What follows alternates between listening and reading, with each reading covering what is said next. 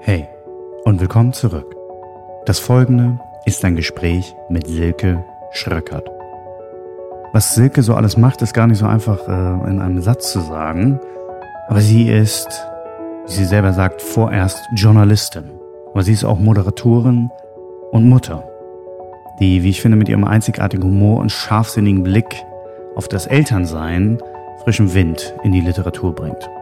Als gefragte Expertin für Eltern- und Großelternthemen hat sie ihre Spuren in der Branche und vor allem auch im Netz hinterlassen vom Tigerpress Verlag bis zur ZDF-Sendung Filmgorillas, die jetzt unter dem Namen Kino oder Couch auch weitergeführt wird. Ihre Bücher 101 Dinge, die in keinem Elternratgeber stehen und das ja vor ja, gut zwei Wochen erst erschienene Bad Mom sind Beweis für ihren erfrischenden Ansatz und ihren Mut, die Dinge beim Namen zu nennen. Ich hatte eine wunderbare Zeit während unseres Gesprächs und ich hoffe, dass es euch genauso gefällt. Und nochmal vielen, vielen Dank, dass du hier warst, Silke. Und lasst uns einfach loslegen. Viel Spaß mit der Folge.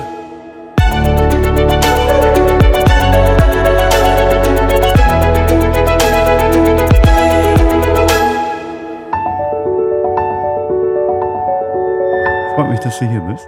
Ich freue mich sehr, dass ich eingeladen wurde. Ja, und wie Charlie eben meinte, bist du anscheinend deutlich größer, als man sich vorstellt.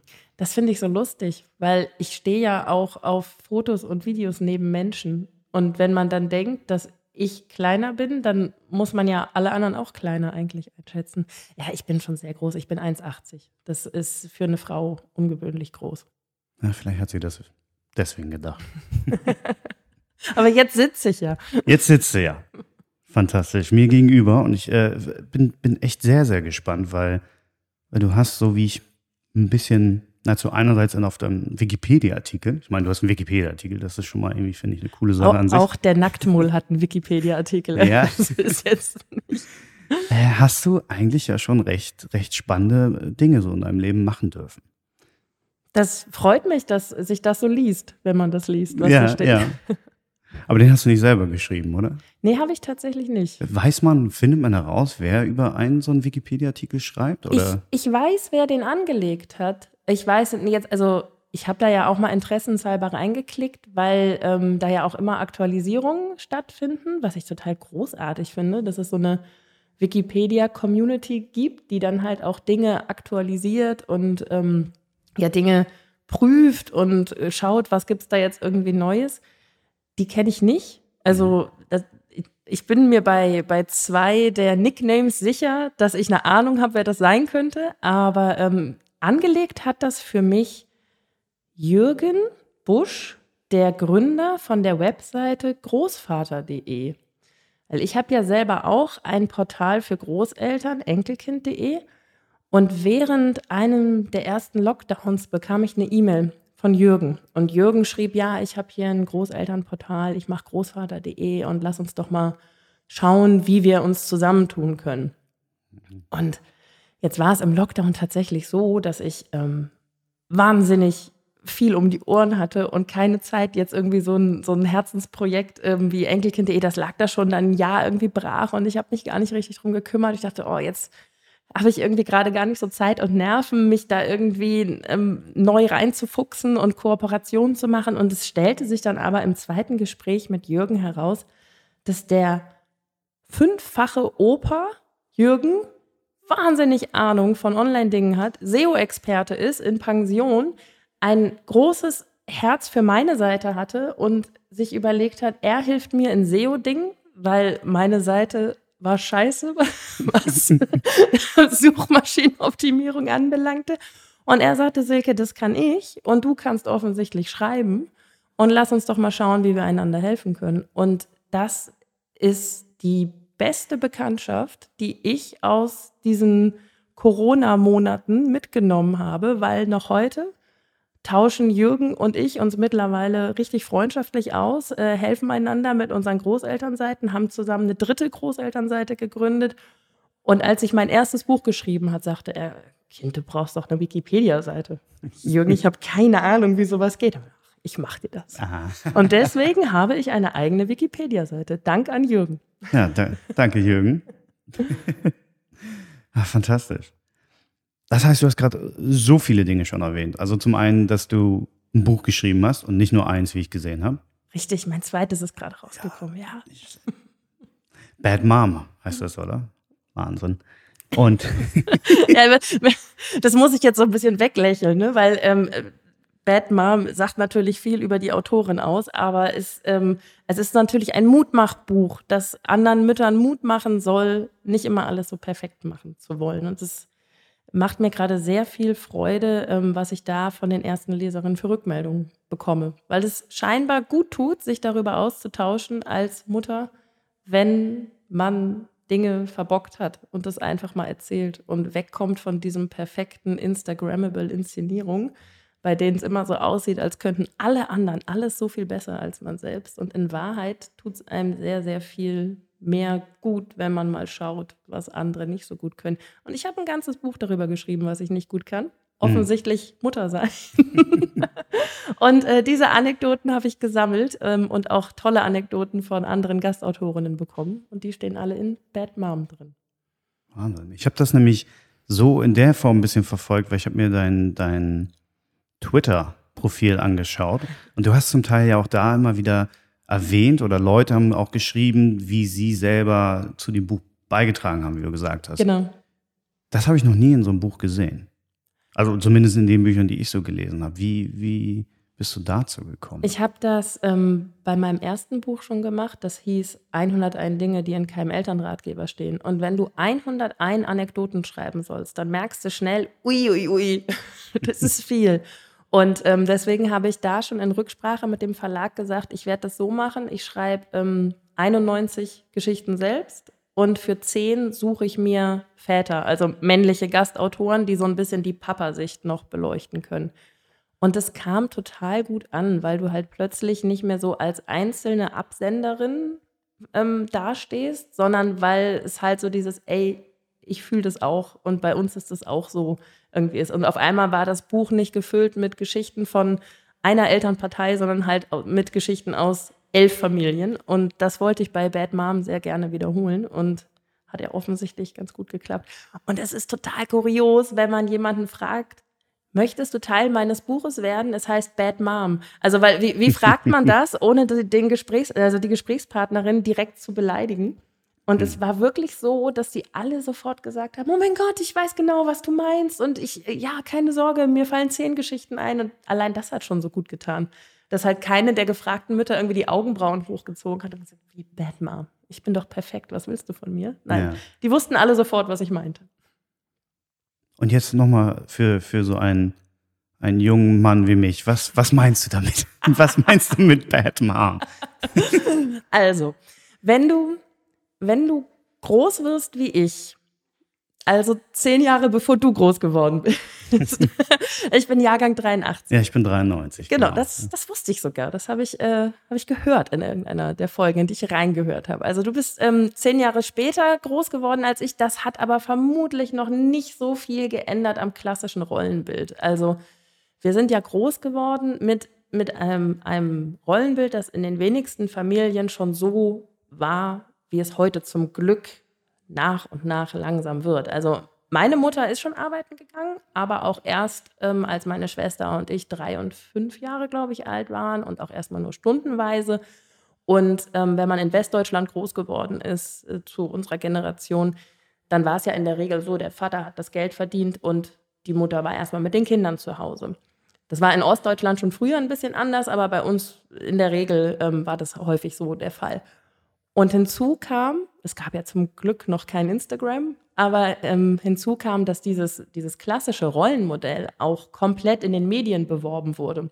Also die perfekte Hausfrau und Mutter war so die meist umworbene Zielgruppe in Anzeigen und auch in TV-Spots. Ne? Absolut. Ich, manch, manchmal auf Instagram werden mir so uralte Werbespots angezeigt. Ist es nicht absurd? Und das war alles komplett ernst gemeint. Ja, das, das wirkt wie eine Parodie oder wie eine Persiflage, irgendwie, wo den ja, für die glückliche Hausfrau zu Hause irgendwie so ein neuer Backofen oder irgendwie ein neues Rezept vor. Ja, und, und das geht ja noch. Schöner wird es ja, wenn dann ähm, irgendwie, wie heißt das, Frauenglück oder Frauengold? Ich weiß es gerade nicht. Gut, das ist jetzt noch mal ein paar Jahrzehnte älter, aber so, so ein hochprozentiger Alkohol einfach ähm, beworben wird damit, so, damit Mutti ihre Nerven bewahrt. Ne? Also solche Dinge. Also das, okay, das habe ich jetzt als Kind äh, schon nicht mehr verfolgt. Wie gesagt, das war ein bisschen älter, aber ich bin groß geworden mit hier weißer Wäsche, weißer Riese Wäsche weiß und so muss deine Wäsche aussehen. Und da stand ja immer die Mami an der Wäscheleine.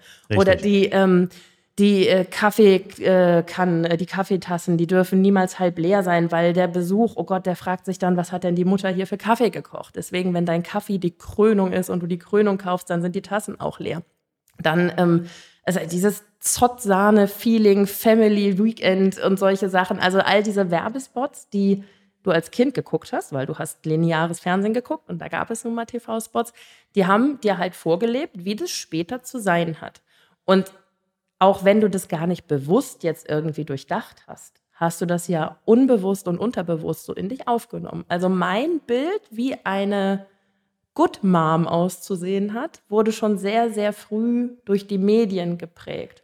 Und dann natürlich auch dadurch, dass meine eigene Mutter, die hat, wie gesagt, angefangen zu arbeiten, aber nicht, also ich bin arbeiten gegangen, als mein Sohn eins war. Ne? Und ähm, ich habe dann miterlebt, wie meine Mutter wirklich also meine Mutter war immer da. Die war, die war bei jedem Schulfest mit dabei. Und wenn ich früher aus der Schule gekommen bin, dann stand ein warmes Mittagessen zu Hause. Und wenn ich mir überlege, heute, wenn, wenn bei meinem Sohn eine Unterrichtsstunde ausfällt, dann muss der irgendwie aufgeteilt werden auf eine andere Klasse oder muss in die Nachmittagsbetreuung und solche Sachen. Das gab es ja bei uns nicht. Wir sind einfach früher nach Hause gegangen, weil Mutti war ja da, so ungefähr. Und das ist, ähm, das ist dieses ganz klassische Rollenbild, mit dem ein Großteil der Frauen aus meiner Generation aufgewachsen ist. Und dieses klassische Rollenbild trifft aber in unsere, jetzt in der Generation, wo wir selber Mütter werden, auf die Idee, dass wir auch noch Karriere machen und dass wir auch noch im Job toll sind aber ohne dass wir dieses klassische Bild schon aus unseren Köpfen rausbekommen haben. Das heißt, es ist einfach nur mehr Druck und mehr To-Dos und mehr, was du alles können musst. Also deine Wäsche muss super weiß sein, aber du musst auch Me-Time für dich selbst haben und bitte äh, genug Zeit irgendwie haben, um mal aktiv zu atmen und zum Yoga zu gehen. Und dann sollst du aber auch bitte noch dafür sorgen, dass du in der Agentur, in der du arbeitest, den tollen Job äh, nimmst und den, den großartigen Kunden an Land reißt. Also du musst einfach alles, alles erledigen. Und Bad Mom, jetzt komme ich endlich zu deiner Frage, ja. handelt einfach davon, dass das nicht möglich ist und dass irgendwas hinten überfällt und natürlich könnte ich auch ein, ein, Buch darüber schreiben, was ich im Job alles nicht perfekt mache. Es wird dann vielleicht das nächste. Aber dass man sich halt. Ja, dass bad man, Employee. genau, genau. Aber dass man sich halt aufhört, dafür fertig zu machen, dass man nicht jede beschissene Geburtstagseinladungskarte selber bastelt oder jeden Kuchen selber backt oder dass man zu jeder Schulveranstaltung fährt und die noch fröhlich mitorganisiert, weil man halt eigentlich schon wieder längst bei der Arbeit sein müsste. Allein diese ganzen Termine von, ähm, von Schule oder Kindergarten und vom Arbeitgeber, die widersprechen sich ja total. Das ist überhaupt nicht möglich, das alles ja. zu schaffen. Und ähm, deswegen ist die Idee des Buches eigentlich gar nicht zu sagen, du bist eine Bad Mom, sondern die Idee des Buches ist zu sagen, wir sind in Wahrheit alle Bad Moms, weil die perfekte Mutter, die wir früher im Fernsehen gesehen haben und die leider auch so viele Mütter auf Instagram halt irgendwie immer so fake-mäßig inszenieren, die gibt es gar nicht. Hm. Auf, auf, alle Fälle, macht, macht Sinn. Ist, bist du denn nur, nur von dem Prozess, wenn du, wenn du solch Buch schreibst, hattest du erst den Titel und hast dir dann das Konzept, dass du diesen diesen Bruch eigentlich schaffen möchtest oder das aufdecken möchtest? Oder hast du eigentlich äh, erst diese Anekdoten und, und generell das Konzept gehabt und dann den passenden Namen dazu gefunden? Oder ist das so ein fließender Prozess, der ineinander übergeht? Ähm, lustigerweise hatte ich den Titel schon sehr, sehr lange im Kopf und ich hatte die ganze Zeit Schiss, dass mir jemand im Verlag ausreden möchte, einen englischsprachigen Titel zu machen. Und so, ah, ja, aber okay, ich, ja. ich hatte, das, das waberte schon so lange in meinem Kopf rum, weil ich dachte, in diesem ersten Buch, in dem ich 101 Geschichten geschrieben habe darüber, welche Gefühle man nicht erwartet hat vorher und ähm, welche Dinge man vorher niemals von sich selbst geglaubt hätte und so. In dem handelten eigentlich 80 Prozent davon, wie ich irgendwas falsch gemacht habe, irgendwas schlecht gemacht habe. Und das waren eigentlich die Geschichten, die am meisten Spaß gemacht haben. Und deswegen habe ich hinterher gesagt, ich möchte jetzt so gerne noch ein Buch darüber schreiben, wirklich nur über dieses Schulranzen vergessen, falsche Brotdose eingepackt, äh, Kind, kind vergessen. kind, kind beim falschen Feriencamp angemeldet, ne? Kinder zu lange vorm Fernseher geparkt, Kindern Hotdog zum Frühstück serviert, weil man keinen Bock auf die Diskussion hatte. Kinder in Klamotten schlafen lassen, damit man sie morgens nicht anziehen muss und sich das Trara spart. Also all diese kleinen Alltagsbeichten, die schon im ersten Buch echt am meisten Bock gebracht haben, gesagt, darüber möchte ich ein Buch schreiben und ich möchte es Bad Mom nennen. Und dann saß ich da in diesem, du musst das ja immer pitchen als Autorin, du musst ja im, im Verlagsgespräch immer sagen, warum du glaubst, dass das gut ankommt. Und ich dachte die ganze Zeit, oh Gott, jetzt bitte, bitte lass diesen Titel durchgehen. Und er ist durchgegangen, zum Glück. Ohne Kampf oder war das äh, etwas?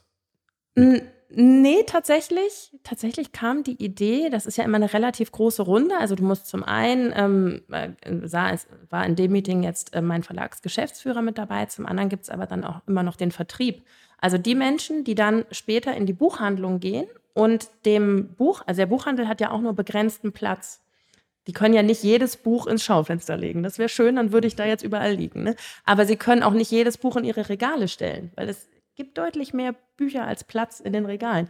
Das heißt, ähm, die Vertriebler gehen in die Buchhandlung und sagen so, hier, das ist unser Verlagsprogramm. Und wir haben hier äh, 17 Bücher, die sicherlich relevanter sind als das neue von Silke Schröckert. Aber wir haben hier auch Silke Schröckert, die schreibt über ne, äh, das Perfektsein als Mutter oder eben Imperfektsein. Und das Buch heißt Bad Mom. Und die müssen ja sagen, ob sie glauben, dass sie mit mhm. dem Titel die Leute halt irgendwie catchen können. Und die haben, also einer hat mit mir diskutiert, aber diskutieren kann ich. Diskutieren möchte ich heute zwar nicht mit dir, äh, glaube ich zumindest. Schauen mal wir, sehen. Schauen wir, schauen wir mal. Aber du sagst gerade so mit dem, mit dem Verlag, wie, für mich ist das gerade, wie, wie dröseln wir das am besten aus? Wie kommt man eigentlich dazu, Journalistin, Autorin zu werden? Ähm, da hat, also ich, ich wollte mir eigentlich abgewöhnen zu sagen, da hatte ich Glück, weil das ist ja auch Blödsinn, weil eigentlich soll man sich ja auch nicht immer so unter den Scheffel stellen, sondern soll auch mal sagen, ich kann einfach toll schreiben. ja. Aber natürlich gehört auch immer so ein bisschen äh, dazu, im richtigen Moment am richtigen Ort zu sein. Und ich habe für den Verlag, in dem mein Buch geschrieben ähm, wurde, oder in, also für den ich das Buch geschrieben habe, für den habe ich zu dem Zeitpunkt, als ich das erste Buch geschrieben habe, schon, jetzt muss ich kurz rechnen, ich glaube, sieben Jahre lang als freie Autorin gearbeitet. Also ich bin, ähm, oh Gott, ich bin so lange schon im Beruf, dass ich das nicht ausrechnen kann. Ähm, ich habe von, von 2003 bis 2006 habe ich studiert und wollte, ich wollte so ganz klassisch in die Moderedaktion. Weißt du, ich, ich sah mich immer so in Paris und Mailand so über die, über die Laufstege oder eher gesagt neben den Laufstegen herflitzen und wollte äh, Moderedakteurin werden. Und deswegen habe ich äh, hier in Hamburg Modejournalismus und Medienkommunikation studiert. Habe ich auch hier auf diesem, diesem tollen Zettel, habe ich mir aufgeschrieben, AMD, Akademie Mode und Design. Genau, Akademie Mode und Design. Und da war das so aufgedröselt. Du hattest zum einen Fächer, die ganz klassisch mit, mit Mode zu tun hatten. Also ich kann dir äh, das Webmuster von einer Jeans aufzeichnen, weil ich sowas wie Textiltechnologie tatsächlich hatte. Ich habe auch Modedesign als Fach gehabt. Ich habe aber auch ganz klassisch die journalistischen Darstellungsformen gelernt und musste einen Report schreiben, eine Reportage und einen Bericht und all diese Dinge runterbeten und ähm, habe im Laufe des Studiums schon gemerkt, dass mich diese ganze Modebranche dann doch nicht so sehr fasziniert, ähm, wie es klischeemäßig sein sollte bei einem Mädel Anfang 20 und habe im Studium schon mein erstes Praktikum bei einem Kinderzeitschriftenverlag gemacht. Ich komme gleich zu der Frage, wie ich zum Buch gekommen bin, aber es ist, ich bin wir einfach haben, alt. Wir, haben, wir haben Zeit. es haben, sind einfach viele Jahre vergangen seitdem. Das ist das Schöne, wir haben, wir haben Zeit. Gut. Ähm, und dann habe ich mein erstes Praktikum beim Fix und Foxy Magazin gemacht. Das kennt man hoffentlich noch, auch wenn es das aktuell nicht mehr gibt. Das sind diese Füchse, so ein bisschen, man hat immer gesagt, der deutsche Disney, aber das hat er eigentlich nur von sich selbst gesagt. Also, also so ein bisschen. Das habe ich nämlich ehrlich gesagt auch, also, auch noch nie gehört. so ein bisschen. Also Fix und Foxy, das kennt man aber nicht, dass das der deutsche Disney ist. Also, also das, was Entenhausen war, wollte ja. halt der Rolf Kauker, der Erfinder, mit Fuchsholzen machen. Und ähm, da habe ich als Praktikantin angefangen, hatte meine eigene kleine Kolumne, Lupinchen, das ist das Wolfsmädchen, was in Fuchsholzen wohnt. Und dann ähm, habe ich nach dem Studium da einen Job bekommen. Und irgendwann war es dann so, dass ich Redakteurin war und die Chefredakteurin gekündigt hat. Und es war relativ früh. Also ich war, ich war relativ jung und ich war noch nicht so lange im Verlag. Und ich dachte, äh, das ist wirklich, das ist so, wenn, wenn man mich fragt, was ist irgendwie eins der, der Momente, äh, die ich mal irgendwie in so einem TED-Talk erzählen würde, dann wäre das der Tag, an dem ich mich zu diesem Move entschieden habe. Weil unser ähm, Geschäftsführer dann gesagt hat, so jetzt schreibt er diese Stelle aus, wir brauchen eine neue Chefredakteurin. Und ich mit meinen paar 20 habe dann eine Nacht drüber geschlafen und bin dann am nächsten Morgen in sein Büro gestiefelt und habe gesagt, ich will das machen. Und dem ist so alles aus dem Gesicht gefallen, weil ich ähm, offensichtlich noch nicht die Berufserfahrung hatte für diesen Job und er mich überhaupt nicht auf dem Radar hatte, deswegen dafür, dass man die Stelle hätte intern besetzen können. Ähm, und dann hat ihn, glaube ich, ehrlicherweise die Idee gelockt, dass ich deutlich billiger bin als jemand, der, der schon fünf Jahre mehr auf dem Buckel hat oder zehn. Und dann hat er mir ein Angebot gemacht. Dann hat er gesagt, wir probieren das ein halbes Jahr. Und wenn das klappt, dann hast du den Job.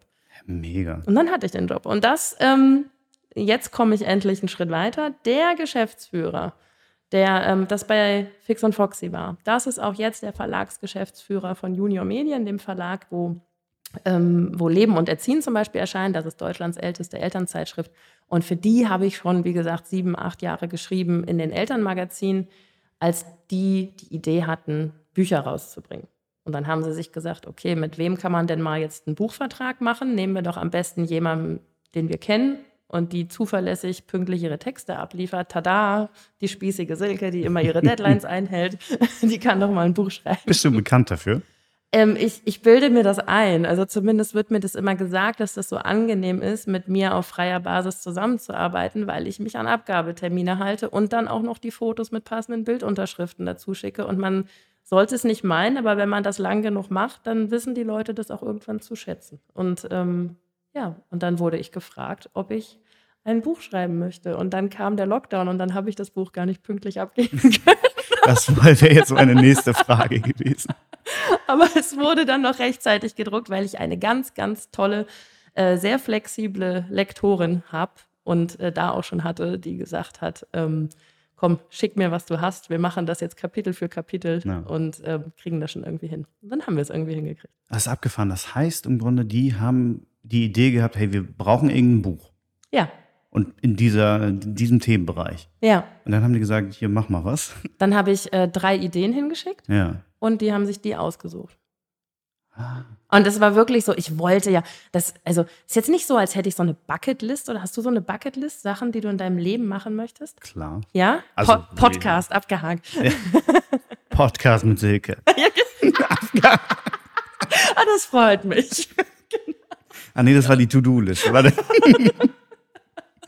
nein, nein, nein, aber ich, klar, so ein paar Bucket-Sachen habe ich mit Sicherheit. Also ich habe die nie äh, niedergeschrieben. Nee, nee, ich nämlich auch. Aber nicht. so einen Kopf hätte ich jetzt genau. schon. Und bei mir gehörte das mit dem Buch immer dazu. Ehrlicherweise mhm. ein Buch für Kinder, also so, so eine Kindergeschichte schwebt noch so an zweiter Stelle, aber ich wollte immer ein Buch schreiben, weil Autorin hört sich ja noch mal ein bisschen besser an als Journalistin.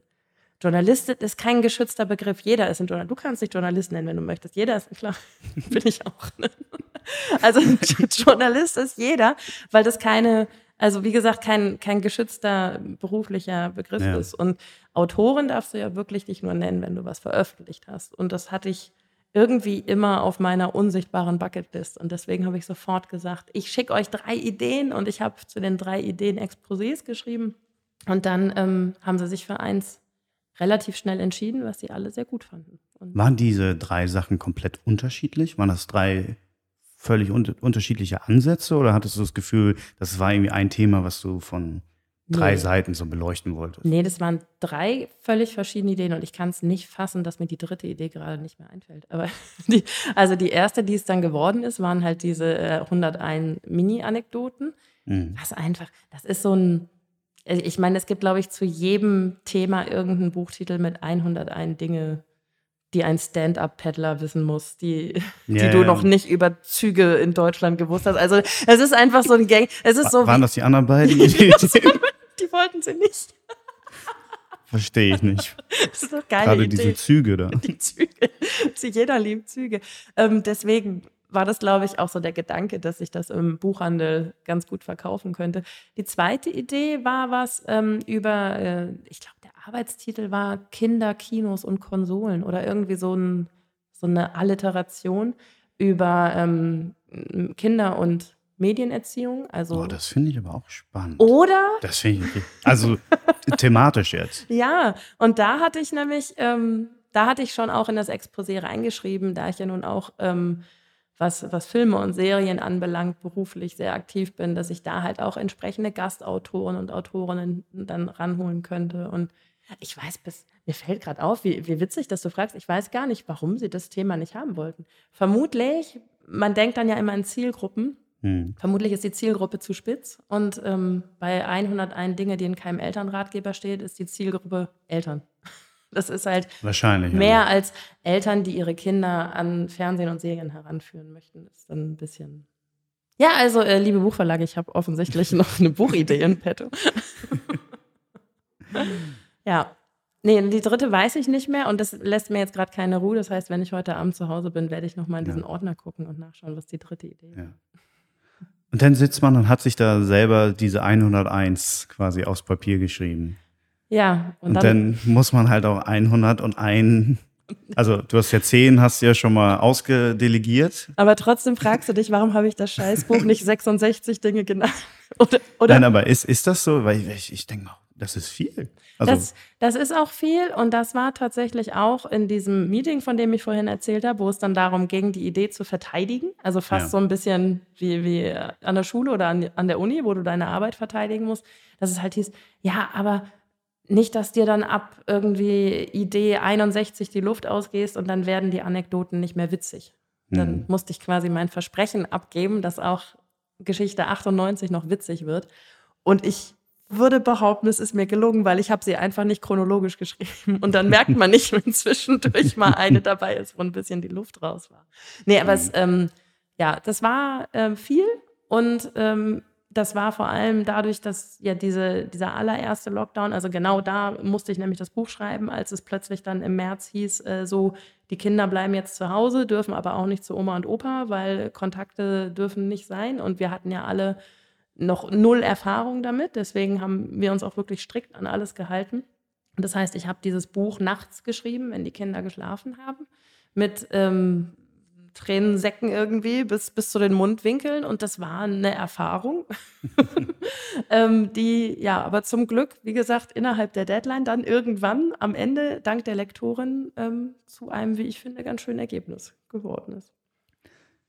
Wie darf man sich denn generell, also du hast ihn ja eben schon beschrieben, diesen Prozess, aber sonst vorstellen, ähm, du, du bist ja nicht einfach sofort als Autorin durchgestartet, sondern hattest ja eigentlich diesen riesen Background schon als, als Journalistin da war. Und hat, ist, glaubst du, dass der dadurch der Einstieg oder einfach dann auf, ähm, sag ich mal, jetzt schreibe ich ein Buch deutlich leichter gefallen ist? Oder ist das, ist das vergleichbare Arbeit, wenn man einen Artikel schreibt oder ein Buch oder der Prozess oder wie, wie bist du an, an diese, ja, sag ich mal, diese Aufgabe 101 zu schreiben, wie bist du daran gegangen? Ich glaube, dass ich es mir da relativ einfach gemacht habe, weil ich es durch meine Buchideen ja vergleichbar gemacht habe. Also sowohl ähm, das erste Buch als auch jetzt das zweite Buch besteht aus abgeschlossenen Kapiteln, die ungefähr jeweils die Länge von einem der normalen Zeitschriftenartikel haben. Also ich musste mich jetzt gar nicht in, in meiner Schreibe großartig umstellen. Ich bewundere jeden Menschen, der einen Roman über 300 Seiten schreiben kann und irgendwie offensichtlich ja schon auf Seite 7 weiß, was auf Seite 270 passieren wird, ohne dass sich die Geschehnisse widersprechen. Ich glaube nicht, dass ich das könnte. Ähm, ich ich denke immer so in vier bis sechs Seiten, so wie in Zeitschriftenartikeln. Hm. Und so lesen sich auch meine Bücher. Aber das ist gut, weil meine Zielgruppe sind ja äh, junge Eltern, die meistens sehr wenig Zeit haben. Das heißt, das kann man gut so weglesen und dann hat man ein Kapitel geschafft und muss nicht mittendrin aufhängen, äh, aufhören, wenn es gerade sehr spannend wird. Ja, das ist eigentlich auch meine, meine Leseart meist. Gut. Obwohl, ähm, du meinst mit diesen Anekdoten, wie, wie, die Idee war ja von, von Anfang an so, es waren ja nicht einfach nur der Ratgeber, sondern es sind Anekdoten aus, sag ich mal, sind es e häufig echte? Alles. In meinen Büchern stehen nur Sachen, die mir wirklich passiert sind. Ah. Das wäre ja sonst witzlos. Wenn du zugeben möchtest, dass du eine schlechte Mutter bist und dir dann aber Sachen dafür ausdenken musst. Nein, ich erzähle da Geschichten, die genau so in den letzten, wie lange bin ich jetzt Mutter, in den letzten neun bis zehn Jahren passiert sind. Und ähm, das macht es, glaube ich, auch noch mal ein bisschen einfacher. Also du musst dich im Grunde ja nur einmal hinsetzen, okay, was von den Geschichten, die mir irgendwie jetzt wirklich im Kopf hängen geblieben sind, kann ich erzählen? Mhm. Was, was, ist äh, peinlich genug, damit es die Leute entertaint? Aber nicht zu peinlich, weil es wird ja veröffentlicht.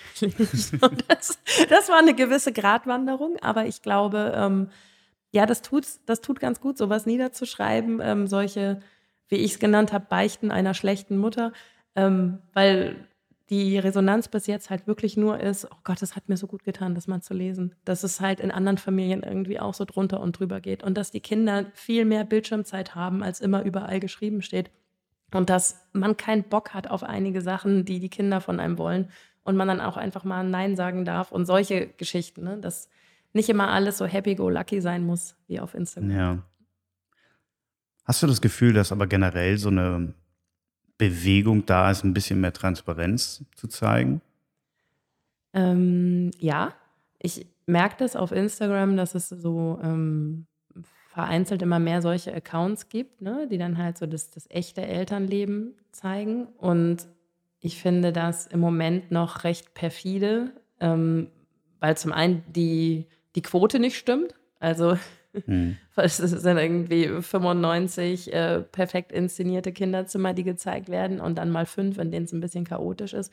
Und dann ist das so dieses klassische Instagram-Ding, meiner Meinung nach, was auch bei ähm, bei anderen Themen so ist. Also wenn sich dann Frauen, die immer ganz stark geschminkt ähm, sind, auf Instagram plötzlich mal ihren No-Make-up-Day äh, machen und dann posten die ein Selfie von sich, wo du aber siehst, dass die immer noch drei Filter drauf haben und vielleicht einfach jetzt nur weniger geschminkt sind, aber immer noch geschminkt sind. Ja. Das heißt, dieses, dieses verfälschte Bild, ähm, das dann, also jetzt aber wirklich real sein soll und jetzt bin ich mal authentisch, ist ja immer noch verfälscht. Ja, ja. Und ähm, das ist das ist immer noch äh, das beste Bild aus 30 ausgesucht. Genau, genau. Ja, das, das beste Bild ohne Make-up, wo du aber immer noch niedlich aussiehst und ja. nicht wie ich ohne Make-up wie eine Kröte, wenn ich morgens aufstehe. Ne? und, ähm, und ich finde, dass das ähm, erfordert sehr viel Selbstbewusstsein als Konsumentin, wenn du dir diese Dinge anschaust, dich davon nicht verunsichern zu lassen.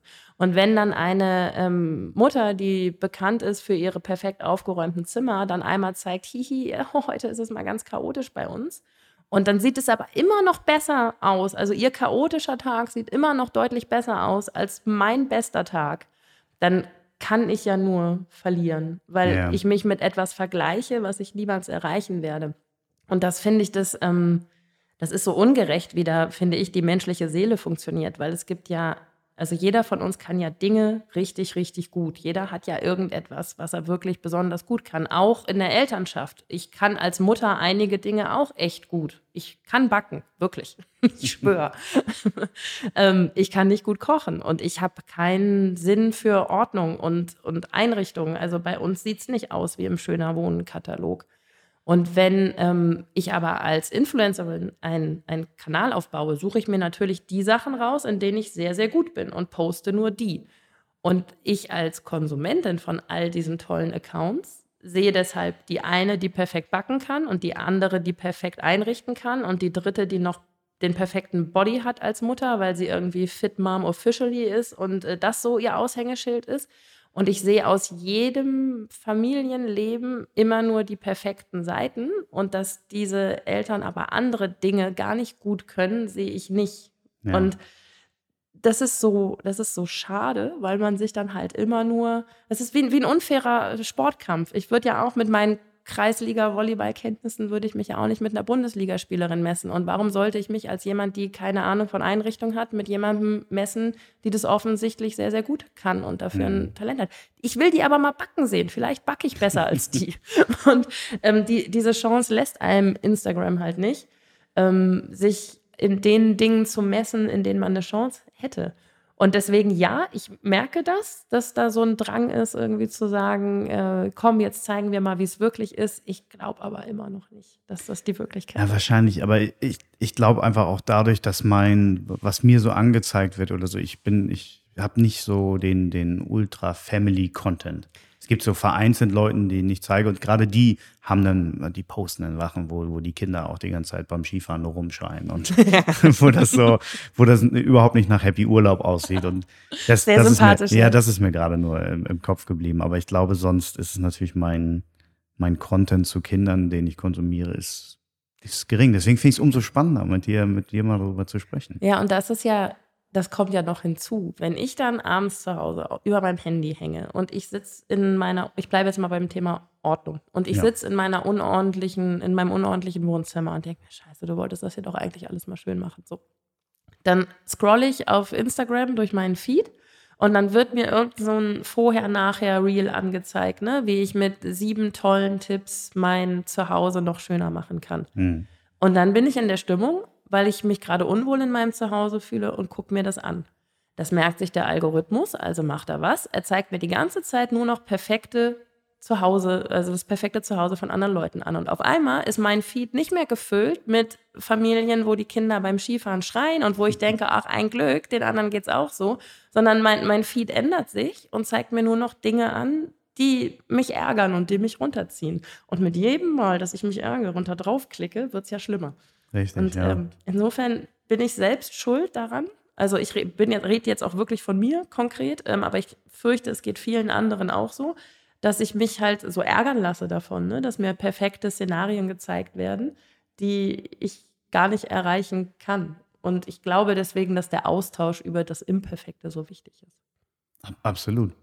Hattest du beim Schreiben des Buches, jetzt gerade bei deinem letzten auch so das Gefühl, so, du schreibst das in vielen Hinsichten auch so für dich?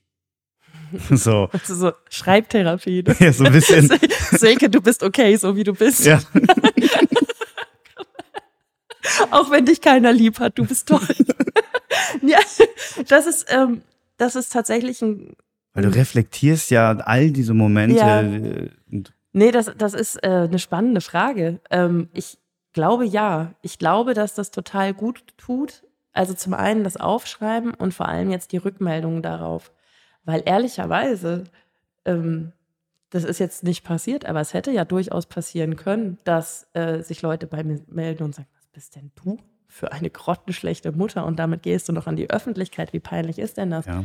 Ähm, das hätte mir, also ich glaube von mir selbst, ich habe eine ordentliche Portion Selbstbewusstsein abbekommen, aber ich glaube, das äh, sind so wunde Punkte. Das hätte mir nicht gut getan. Von daher ähm, ist der Teil mit der, mit der Therapie vermutlich eher der, mhm. dass man hinterher positive Rückmeldungen bekommt. Aber was tatsächlich total gut tut beim Schreiben, ist ähm, diese, diese Geschichten, die man durchlebt hat. Ich schreibe von einem ganz fürchterlichen Wochenende äh, mit meinen Kindern, wo ich mich selbst so gehasst habe, wo ich das Gefühl habe, ich habe alles alles schlecht gemacht. Meiner Freundin, die mich eingeladen hatte, gegenüber, meinen Kindern gegenüber. Ich habe mich wirklich wie der letzte Mensch der Welt gefühlt. Und wenn du diese Dinge aufschreibst und dir nochmal durchliest, dann denkst du auch, so schlimm war das alles gar nicht. Ne? Es hat sich niemand verletzt, niemand ist da irgendwie zu Schaden gekommen und ich habe einfach nur meine eigenen Erwartungen nicht erfüllt. Und darum geht es eigentlich sehr, sehr viel, dass die eigenen Erwartungen besonders hoch sind.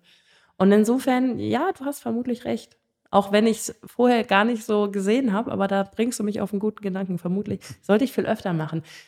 Irgendwann nächste Woche, übernächste Woche, ist Internationaler Tag des Tagebuchs es soll ja angeblich sehr, sehr gut tun, abends Gedanken aufzuschreiben. Vermutlich hast du da vollkommen recht. Machst du das?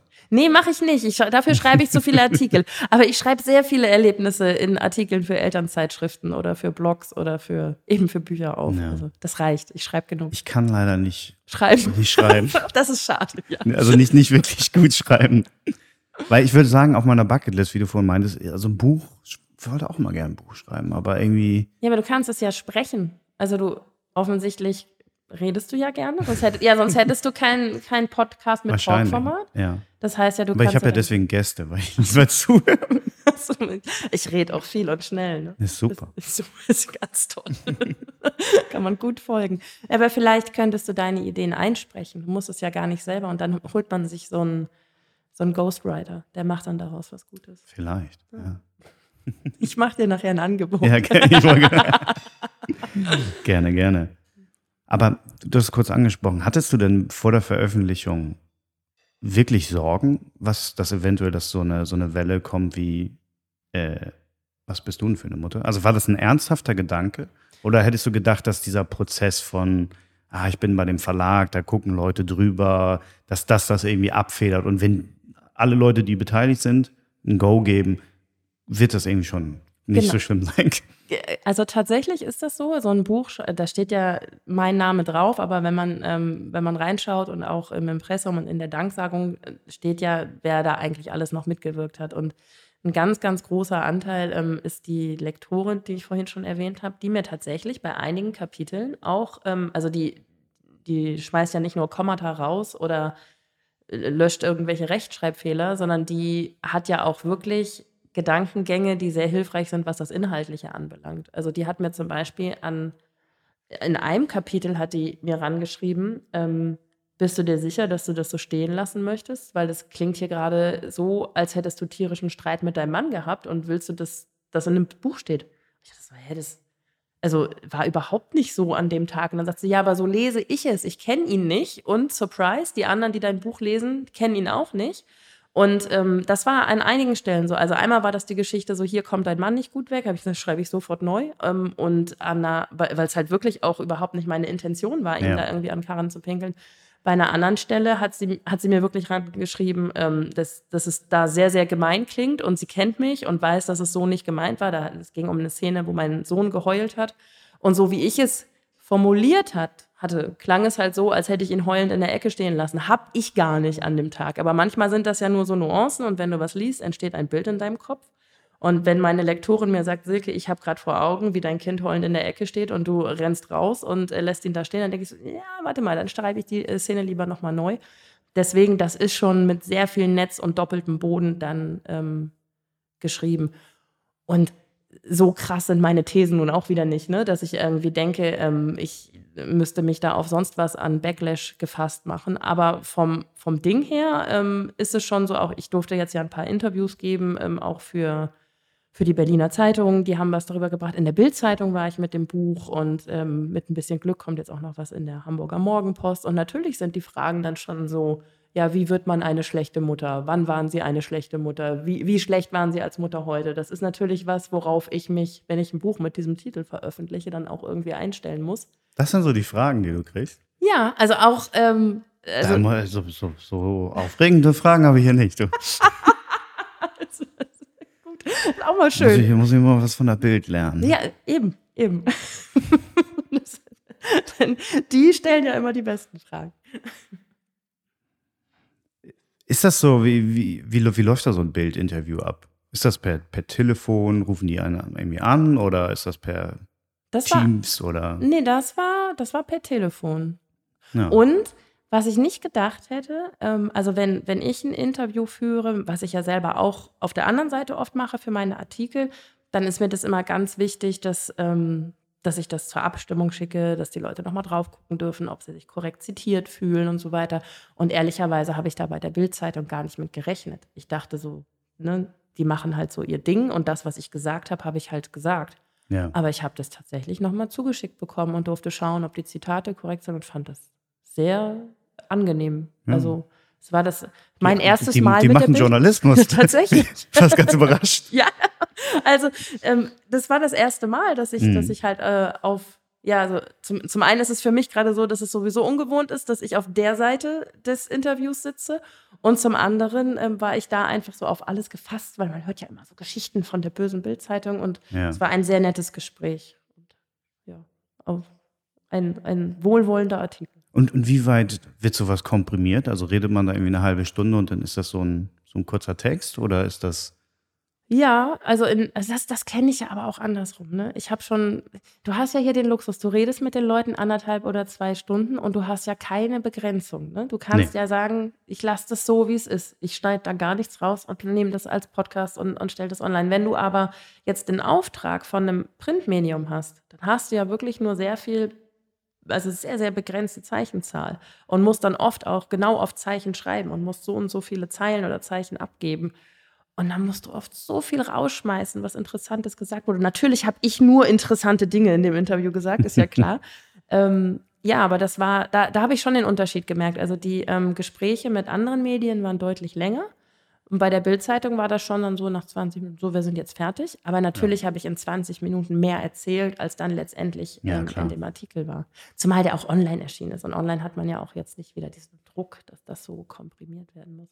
Das stimmt. Es ist total aufregend, die Seiten mal so zu wechseln. Also, dass man halt nicht Interviewerin ist, sondern Interviewte. Das hat mir sehr viel Freude gemacht. Das glaube ich. Du hast häufig jetzt schon gesagt, du hast Feedback bekommen. Wie ist dann eigentlich so die, oder das Medium, wie, wie bekommt man Feedback? Weil das, eigentlich stellen wir ja manchmal gerade, wenn man, wenn man so ein Buch schreibt, das ist ein Prozess. Wie, wie lange hast du dran geschrieben? An dem, an dem letzten Werk jetzt? Oh Gott, das, das darf ich gar nicht sagen. Ich bin ja, so. ich bin ja so, ich bin ja so ein Mensch. Äh, also, wenn ich eine Deadline habe, ja. dann prokrastiniere ich sehr gerne. Also mache alles andere außer das. Und dann, wann sollte ich das abgeben? Ich glaube, ich sollte das im Februar abgeben. Und dann habe ich irgendwann im November gesagt, so, jetzt schreibst du mal das Buch. Und dann hatte meine Tochter Geburtstag und dann hatte ich Geburtstag. Da war ja Nikolaus, da war ja, ja Weihnachten, dann war Silvester. Mhm. Hoppala, dann war Januar. ist das so scheiße? Ich muss im Februar das Buch abgeben. Und dann habe ich mich eine Woche lang, habe ich die äh, Kinder bei meinem Mann gelassen, so viel zum Thema Bad Mom und habe mhm. mich verkrümelt und ähm, bin ins Kinderzimmer von also ins alte Kinderzimmer bei meinen Eltern gefahren, habe mich da eine Woche eingeschlossen und habe wirklich den Großteil des Buches so in sieben Tagen am Stück, so The Shining-mäßig, ähm, probiert runterzuschreiben und dachte so, ja, also wenn ich hier rauskomme, muss ich mindestens die Hälfte fertig haben, wenn nicht drei Viertel. Das hat natürlich überhaupt nicht geklappt.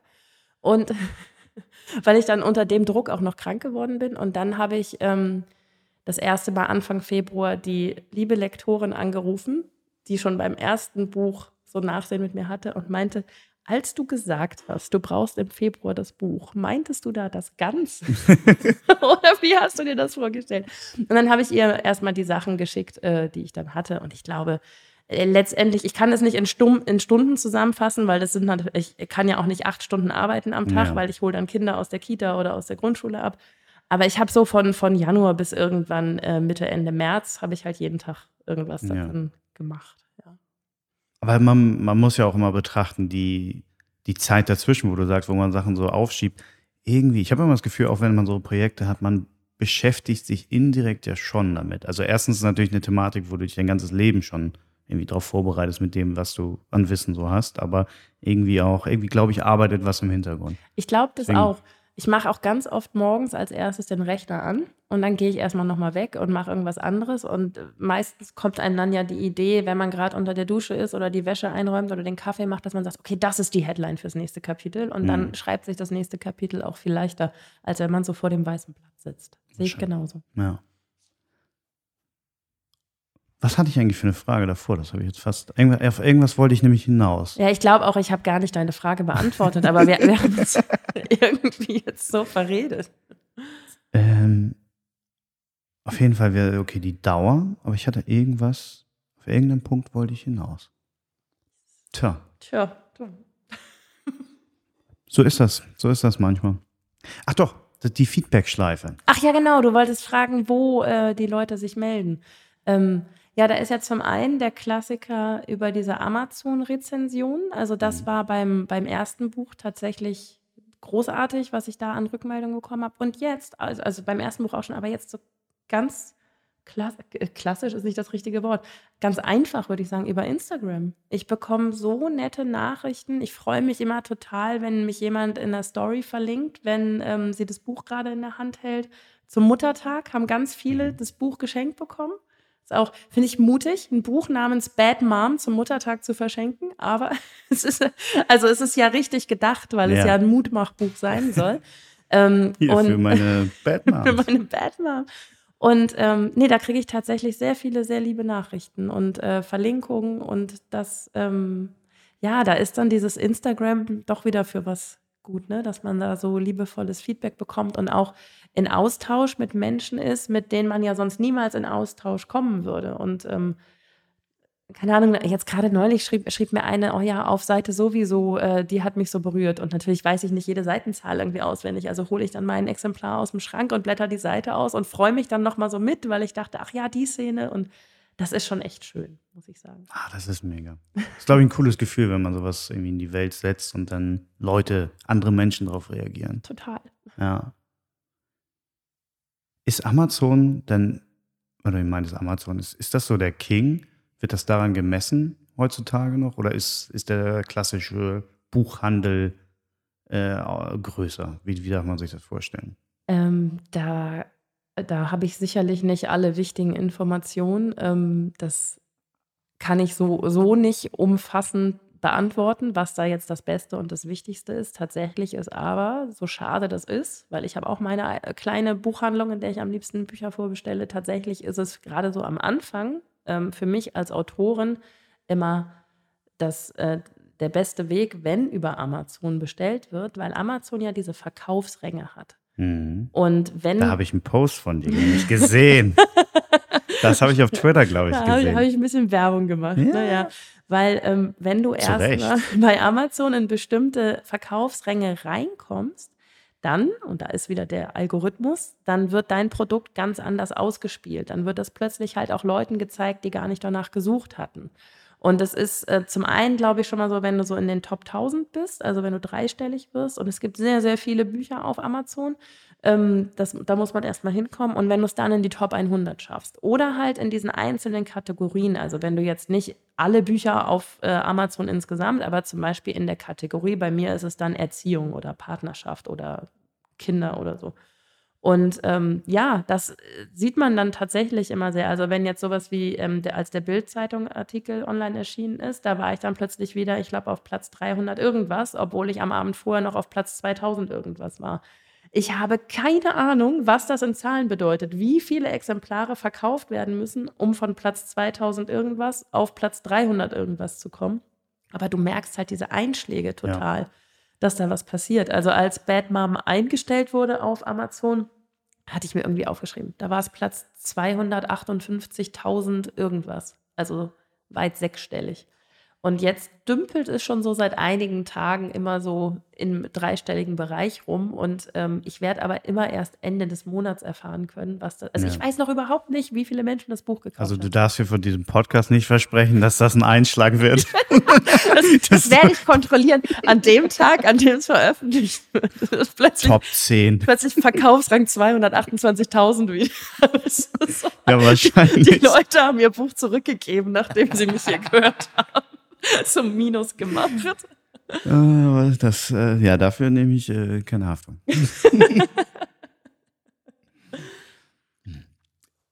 Jetzt vielleicht ähm, noch, gehen wir mal eine ganz andere Thematik, was ich ja auch noch habe. Ähm, du bist ja, deswegen, was, was ich am Anfang meinte, du hast eigentlich schon so viele spannende Sachen machen dürfen und gemacht einfach.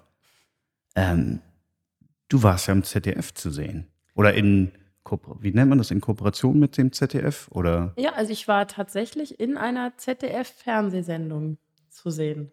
Das, Das klingt, das finde ich selber auch immer noch total das aufregend. klingt cool. Und das ist auch irgendwie, also das ist, es ist irgendwie nochmal was anderes. Lineares Fernsehen. So im, klar, im Internet kann man mich auch irgendwie finden bei diversen YouTube-Videos oder so, aber so im ZDF, im Fernsehen. Mein Vater hat zu Hause die, ähm, also meine Eltern lesen die Hör zu, diese Fernsehzeitschrift. Ja, Und der hat dann auch immer die gibt so. es noch. Die gibt es noch und meine Also Eltern haben sie im Abo. Ja. Ich kenne nur noch, ich glaube, meine Eltern hatten früher mal die TV Digital. ja, und ich wette, vielleicht haben deine Eltern die auch immer noch, weil wir sind nicht die Generation, die eine Fernsehzeitschrift braucht. Aber wenn du mit einer Fernsehzeitschrift aufgewachsen bist, war, du sagst ja nicht irgendwann so und jetzt deabonniere ich die. Also warum? Ja, ich glaube, mein Vater hat das irgendwann gemacht. Wie gesagt, die muss, ich, muss ich aber zu Hause nochmal mal. nachgucken. Frag mal. Aber vorne war auch immer noch, TV Digital war immer so eine schöne Frau drauf. Ich Allein das deswegen, ne? Vielleicht kauft er die deswegen. Schön die Cover gesammelt. ja, aber das äh, hört zu, ja, das, ich glaube, ist meine Oma hatte das. Ja, siehst du. So, ja. Siehst du. Hier hängt auch manchmal noch so Plakatwerbung. Dann steht da immer so einer, der hört oder eine, die hört zu zu Hause hat. Und dann ist da so ein großes Plakat von Uschi Glas oder so. Dann Echt? weißt du auch so ungefähr, was die Zielgruppe der Hör zu ist. Also meine Eltern haben die Hör zu und das seit Jahren. Und mein Vater hat dann immer auch angemarkert, wenn da nicht nur also Filmgorillas äh, hieß die Sendung, wenn da nicht nur Filmgorillas stand, sondern wenn da auch mal drunter stand, unter anderem mit Steven Gätchen und Silke Schröckert und dann so mein Namen noch so markiert. Ja, das, Das ist süß. ja, ist es auch wirklich. Wie ist es denn dazu gekommen? ähm, das ist eine Geschichte, bei der ich jetzt erstmal über meinen Ehemann reden muss. Der ist äh, Filmjournalist und hat schon seit Ewigkeiten eine eigene Film, also eine Kinosendung bei Rocket Beans, bei dem Internetsender. Ich weiß jetzt gerade gar nicht, seit wie vielen Jahren, seit sehr vielen Jahren. Und, ähm, und ähm, hat aber nebenher auch, also da war er selbst immer vor der Kamera und hat schon viele, viele Jahre für Steven Gätchen ähm, die Moderationstexte zum Beispiel mitverfasst oder hat einfach in der Redaktion mitgearbeitet. Und Steven Gätchen hatte ja verschiedene Fernsehformate bei Tele5 und bei Pro7. Ähm, Gätchens großes Kino hieß das und das andere weiß ich gerade gar nicht mehr. Und hat immer so eigene, ähm, eigene Formate rausgebracht, wo er einfach über seine große Leidenschaft gesprochen hat, Filme. Und dann war es irgendwann so weit, dass das ZDF eine Ausschreibung gemacht hat, dass sie ein Filmformat wieder haben wollen im Programm, in dem über Filme und Serien gesprochen wird. Und Steven wollte sich mit seiner Produktionsfirma auf diese Ausschreibung bewerben. Das ist dann so ganz klassisch. Ne? Es gibt, äh, gibt ein Projekt, das ist ausgeschrieben, mehrere Firmen bewerben sich und die Idee, die am meisten überzeugt, kriegt dann den Zuschlag. Und ähm, da war dann die Idee, das mit einem Moderatoren-Team zu machen. Und es gab ähm, da dann schon direkt die Idee, dass mein Mann halt mit vor die Kamera kommt. Der wusste aber noch gar nichts von seinem Glück. Und es war aber auch direkt die Idee, dass äh, Frauen mit vor die Kamera sollen, dass das halt mal auch weibliche ähm, Sichtweisen da irgendwie dargeboten werden. Und dann habe ich einen wirklich aufregenden Anruf bekommen. Ich weiß das noch wie gestern. Ich stand wirklich so ganz klassisch auf dem Kindergeburtstag bei einer meiner besten Freundinnen, die hatte äh, zum Kindergeburtstag eingeladen. Ich mit meinen Kindern dahin, noch irgendwie 17 andere Kinder um uns rum, so eine typische Geräuschkulisse, bei der du kein normales Gespräch führen kannst. Und dann bekam ich einen Anruf ähm, mit dem schönen Intro, du kennst mich nicht, aber ich kenne dich. Ähm, und äh, ich habe schon ganz oft mit deinem Mann zusammengearbeitet und wir möchten dich gerne mal zu einem Gespräch einladen. Ähm, es äh, geht um ein Projekt von Steven Gätchen und äh, kannst du dann und dann zu uns ins Büro kommen. Und ich wusste von nichts. Und dann habe ich aber gedacht, Dein Mann hat ja, der wusste schon vorher ja, was. pass auf, dann habe ich gedacht, okay, jetzt fragst du mal nicht so peinlich nach, Hm. ne, sondern sagst mal so, ja, ja, ähm, ich komme dann. Wollte jetzt auch nicht irgendwie zugeben, dass mein Mann und ich offensichtlich über nichts geredet hatten. Ne? Und habe dann gesagt, ja, nö, klar, äh, kann ich einrichten, ich komme gerne. Ähm, so, Auf, auf cool. ja, genau. Aber, aber wirklich, es war mir aus irgendeinem Grund ein großes Bedürfnis, besonders lässig zu wirken in diesem Gespräch. Und dann kam ich nach Hause und sagte zu meinem Mann, Daniel, warum soll ich denn jetzt zu Steven ins Büro kommen? Was ist denn da los? Und sagte, ich habe keine Ahnung. Oh. Ich so, scheiße. Verdammt, ich hätte Fragen stellen sollen am Ja. Telefon. Das war wirklich eine sehr absurde Situation, weil dann war es ja auch zu spät zurückzurufen und zu sagen, ich habe mir das jetzt nochmal überlegt, ich traue mich gar nicht, wenn ich nicht weiß, worum es geht.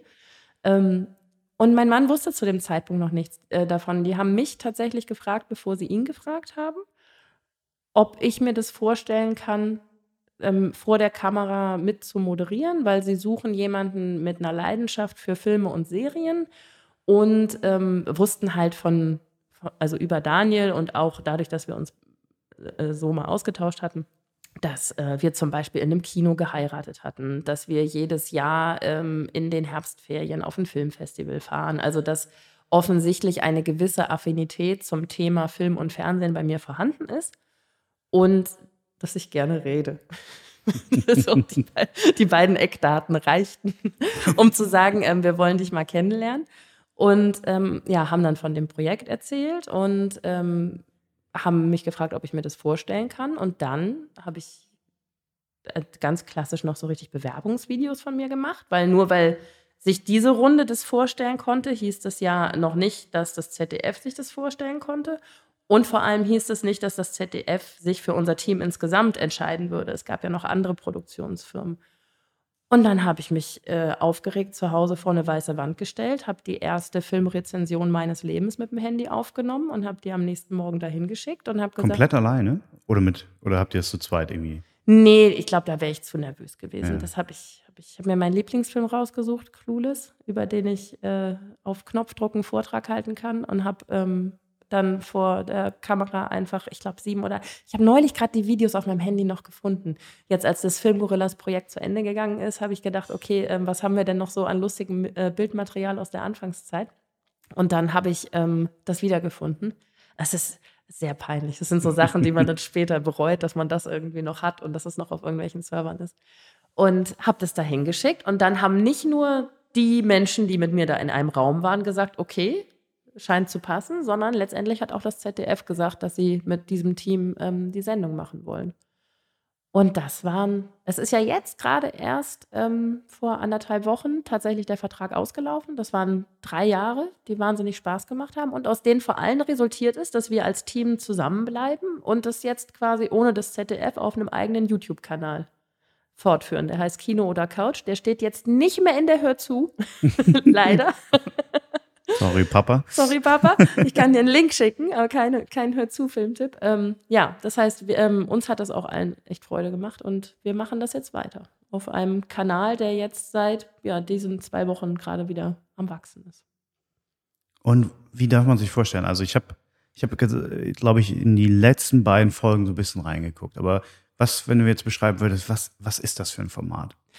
Ähm, also, das und das ist auch, das, was ich jetzt sage, passt auch zu dem neuen Format Kino oder Couch, weil wir im Grunde dasselbe weitermachen. Es ist ein, ein Format, in dem Filme rezensiert werden, also aktuelle, die rauskommen. Das heißt, wir haben ja dann die Möglichkeit, diese Filme zu sehen, bevor sie ins Kino kommen. Dafür gibt es dann Pressevorführungen, dann darfst du so zu so großartigen Uhrzeiten wie irgendwie 10 Uhr morgens äh, ins Kino gehen und äh, dir äh, im Westen nichts Neues ansehen und dann einfach mit äh, einer etwas überraschenden Stimmung wieder nach Hause gehen. Ja. Und dann, ähm, ja, und dann machen wir Filmbesprechungen. Das heißt, wir haben mindestens zwei Meinungen auf dem Sofa sitzen. Dadurch, dass wir vier Moderatoren und Moderatorinnen sind, ähm, haben wir immer zwei Meinungen, die sich aus ich mache hier die ganze Zeit Lärm mit meinem Schmuck, ne? Das macht nichts. Es ist mir schon siebenmal aufgefallen, weil ich beim Reden Guck, so. Ich kann, auch, ich kann auch lernen. Ja, du sitzt so ruhig beim Reden und ich, ich gestikuliere. und, und meine sehr guten Freundinnen weisen mich schon immer darauf hin, dass ich das gar nicht machen muss. Aber ich rede mit dem ganzen Körper. Ich, ich mache das eigentlich auch, aber irgendwie immer, wenn ich hier dieses Mikro vorhabe, dann werde ich so zum Monk. Ja, ich, und sitz so. Ich halte jetzt ja auch einfach mein Kabel fest. Ja, ich, ich bin die ganze Zeit auch hier am okay, Rumspielen. Gut, guter, guter Tipp, ja.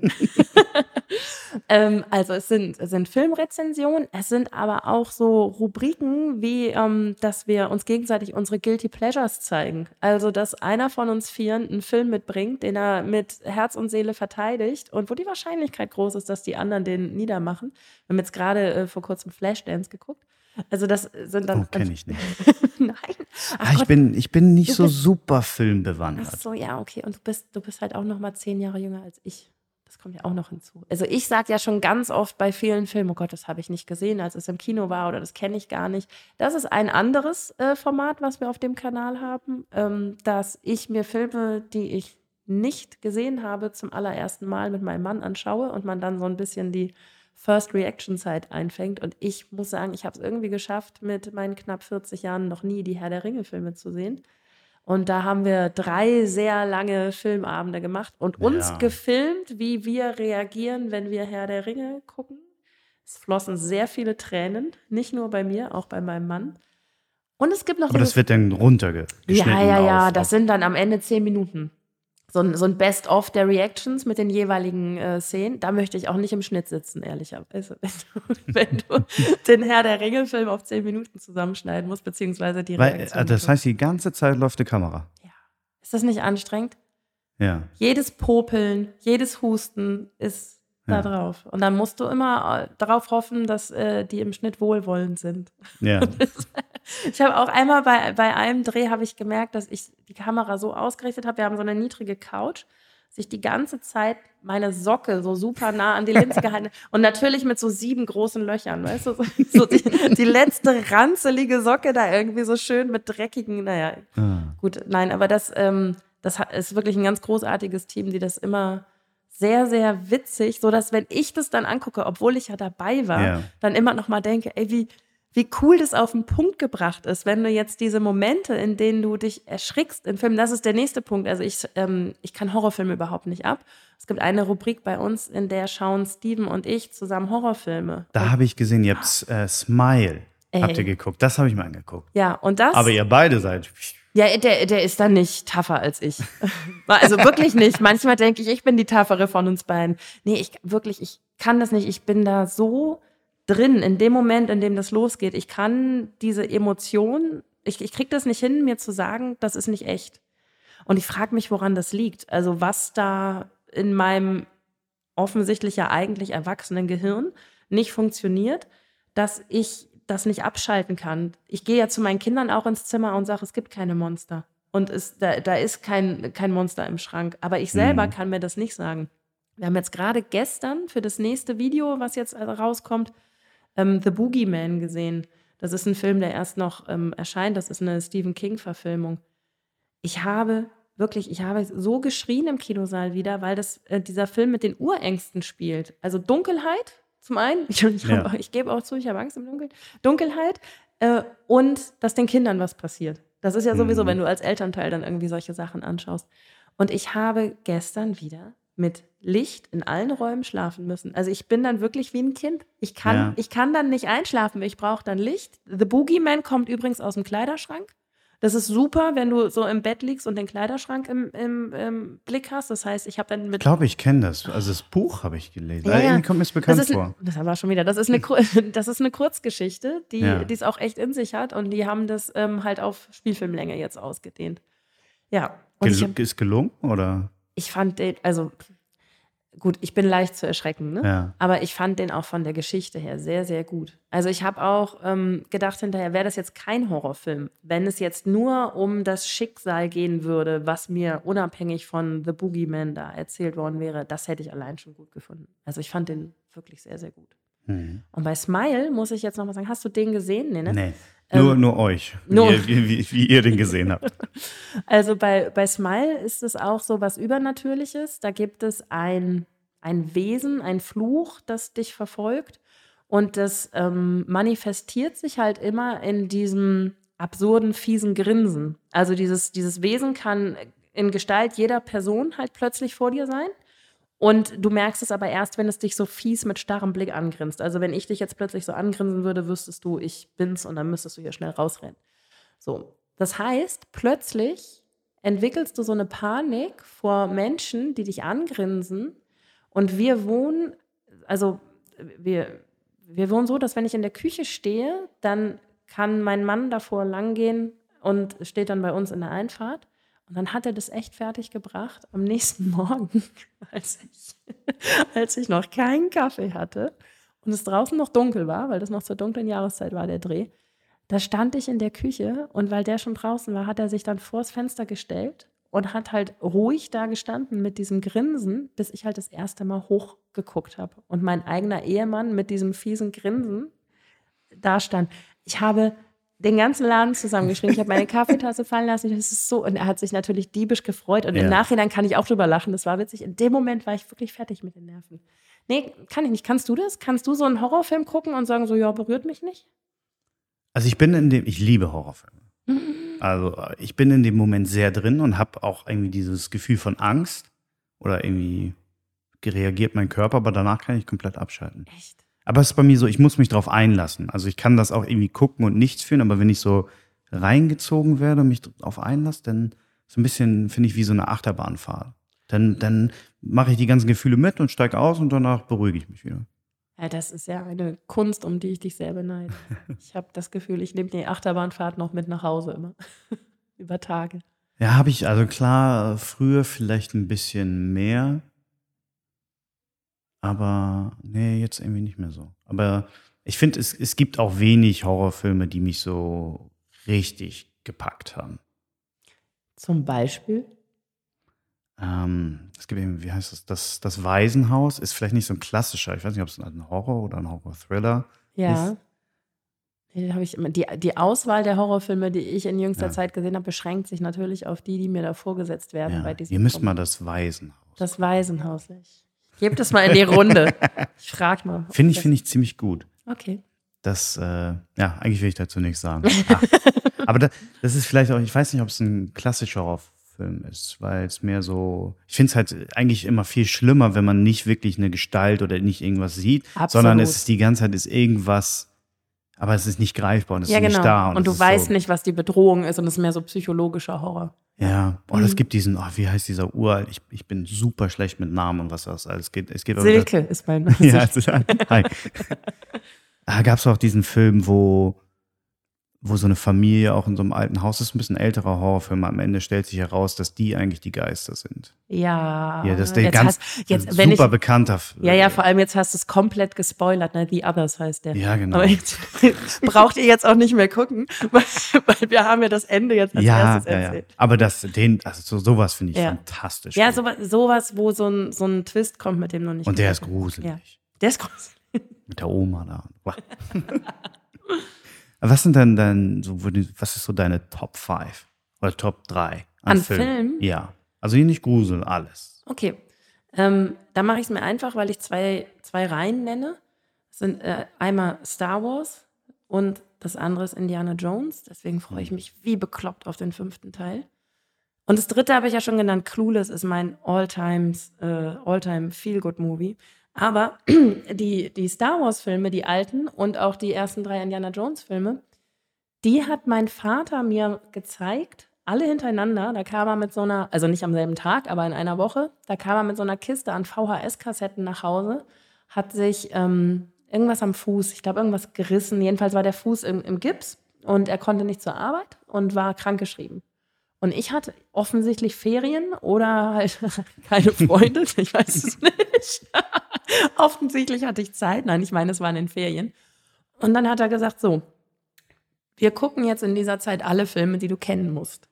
Und dann haben wir erst äh, die drei Star Wars-Filme hintereinander geguckt und dann die drei Indiana Jones-Filme. Und ich war viel zu jung. Also meine Mutter sagt immer noch, sie glaubt mir das nicht, aber ich habe mal nachgerechnet, ich muss acht gewesen sein. Und ähm, er hat mir dann bei allen gruseligen Szenen ähm, die Augen zugehalten, so ganz classic irgendwie, so ja, und mir dann erzählt, was da passiert. Und ich bin bis heute der festen Überzeugung, dass meine, meine Leidenschaft für Kino und Filme in dieser Woche entstanden ist, weil ich das so großartig fand, dass ich mit meinem Vater dieses Erlebnis hatte. Meine Schwester ist reiten gegangen mit meiner Mutter. Ich hatte da irgendwie nach ein paar Wochen nicht, oder Monaten nicht mehr so große Lust zu, wollte was anderes machen. Und ähm, ja, dann war das irgendwie so ein Moment, wo ich dachte, cool, es macht ja voll Bock, Filme zu gucken und sich mit jemandem drüber auszutauschen, wie man welche Szene fand und was einem daran gut gefallen hat.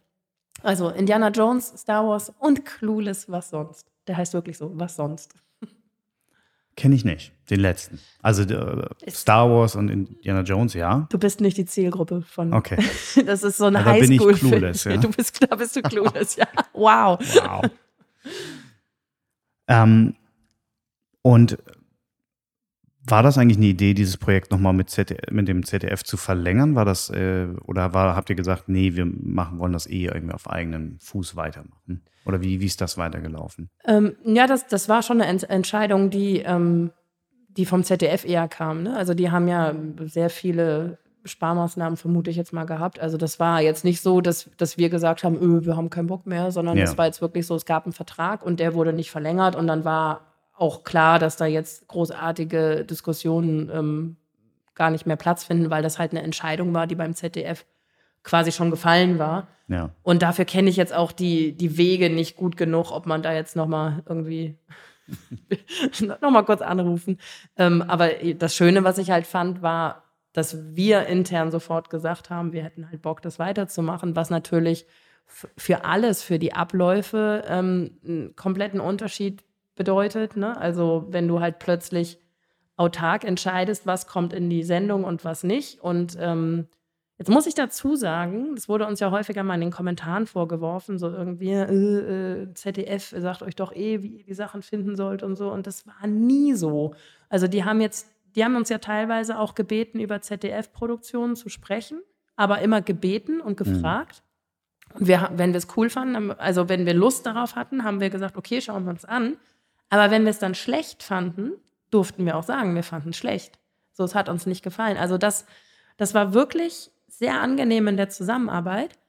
Aber trotzdem entfällt natürlich jetzt diese ganze Stufe, ne? dass du halt Sachen nicht mehr zur Freigabe schicken musst, dass du Themen nicht mehr abstimmen musst, dass du halt einfach sagen kannst, ey, wir haben jetzt aber Bock über Indie 5, okay, Indie 5 hätten wir eh gemacht, aber wir haben jetzt Bock darüber zu sprechen und müssen nicht erst ähm, jemanden fragen, ob wir das dürfen.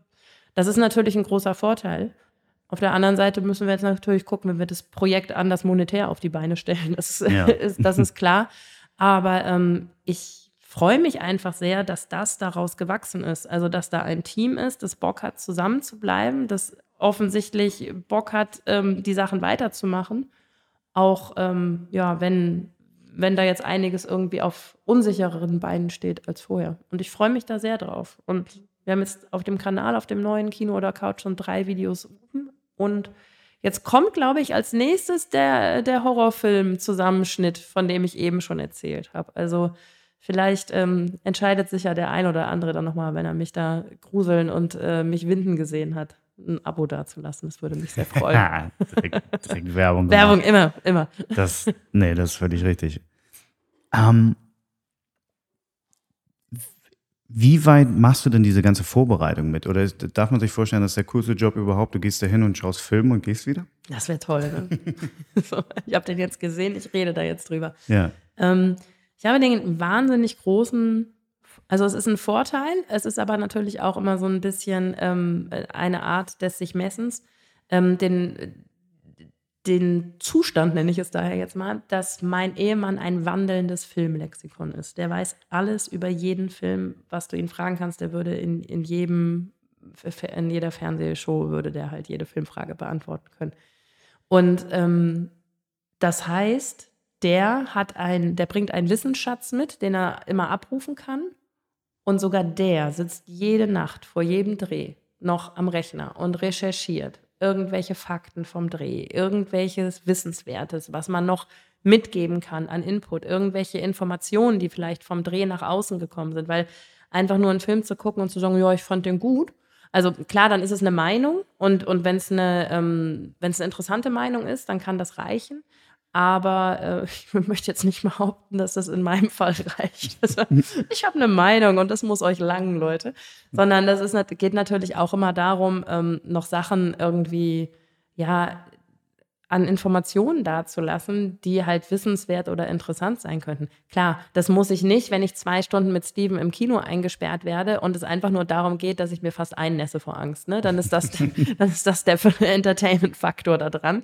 Ähm, und trotzdem weiß ich hinterher, wie die Hauptdarsteller in dem Film heißen, wer den gemacht hat und solche Sachen. Und ich finde das faszinierend, weil ich, bevor ich mit diesem Projekt angefangen habe, ähm, auch wenn ich mich sehr für, für Filme ähm, interessiert habe und vermutlich öfter ins Kino schon gegangen bin als der Durchschnitt, ich habe jetzt nicht darauf geachtet, wer hat denn jetzt hier Regie geführt und die Kamera gemacht, wenn es nicht gerade die, die äh, Steven Spielberg oder George Lucas irgendwie zusammengearbeitet haben, die man sowieso kennt, ne? Aber dass man halt anfängt, irgendwie ja, Lieblingsregisseure zu entwickeln und irgendwie zu sagen, oh, ich freue mich total auf den nächsten Wes Anderson oder keine Ahnung. Das ist ja auch ähm, eine, eine Wissensbereicherung, wo ich ähm, auch in meinem Umfeld feststelle. Also meine Mutter zum Beispiel sagt, seitdem sie sich diese Sendung anguckt, natürlich nur, weil ihre Tochter daran mitmacht, meint sie, entdeckt sie so viel mehr an dieser Kunstform Film, was sie vorher nie gesehen hat, ähm, was, was ihr auch Spaß macht. Und ich merke das für mich auch, dass ich durch dieses Recherchieren halt ähm, ja das alles viel interessanter finde. Also nein, ich komme komm wieder von deiner Frage ab. Ne?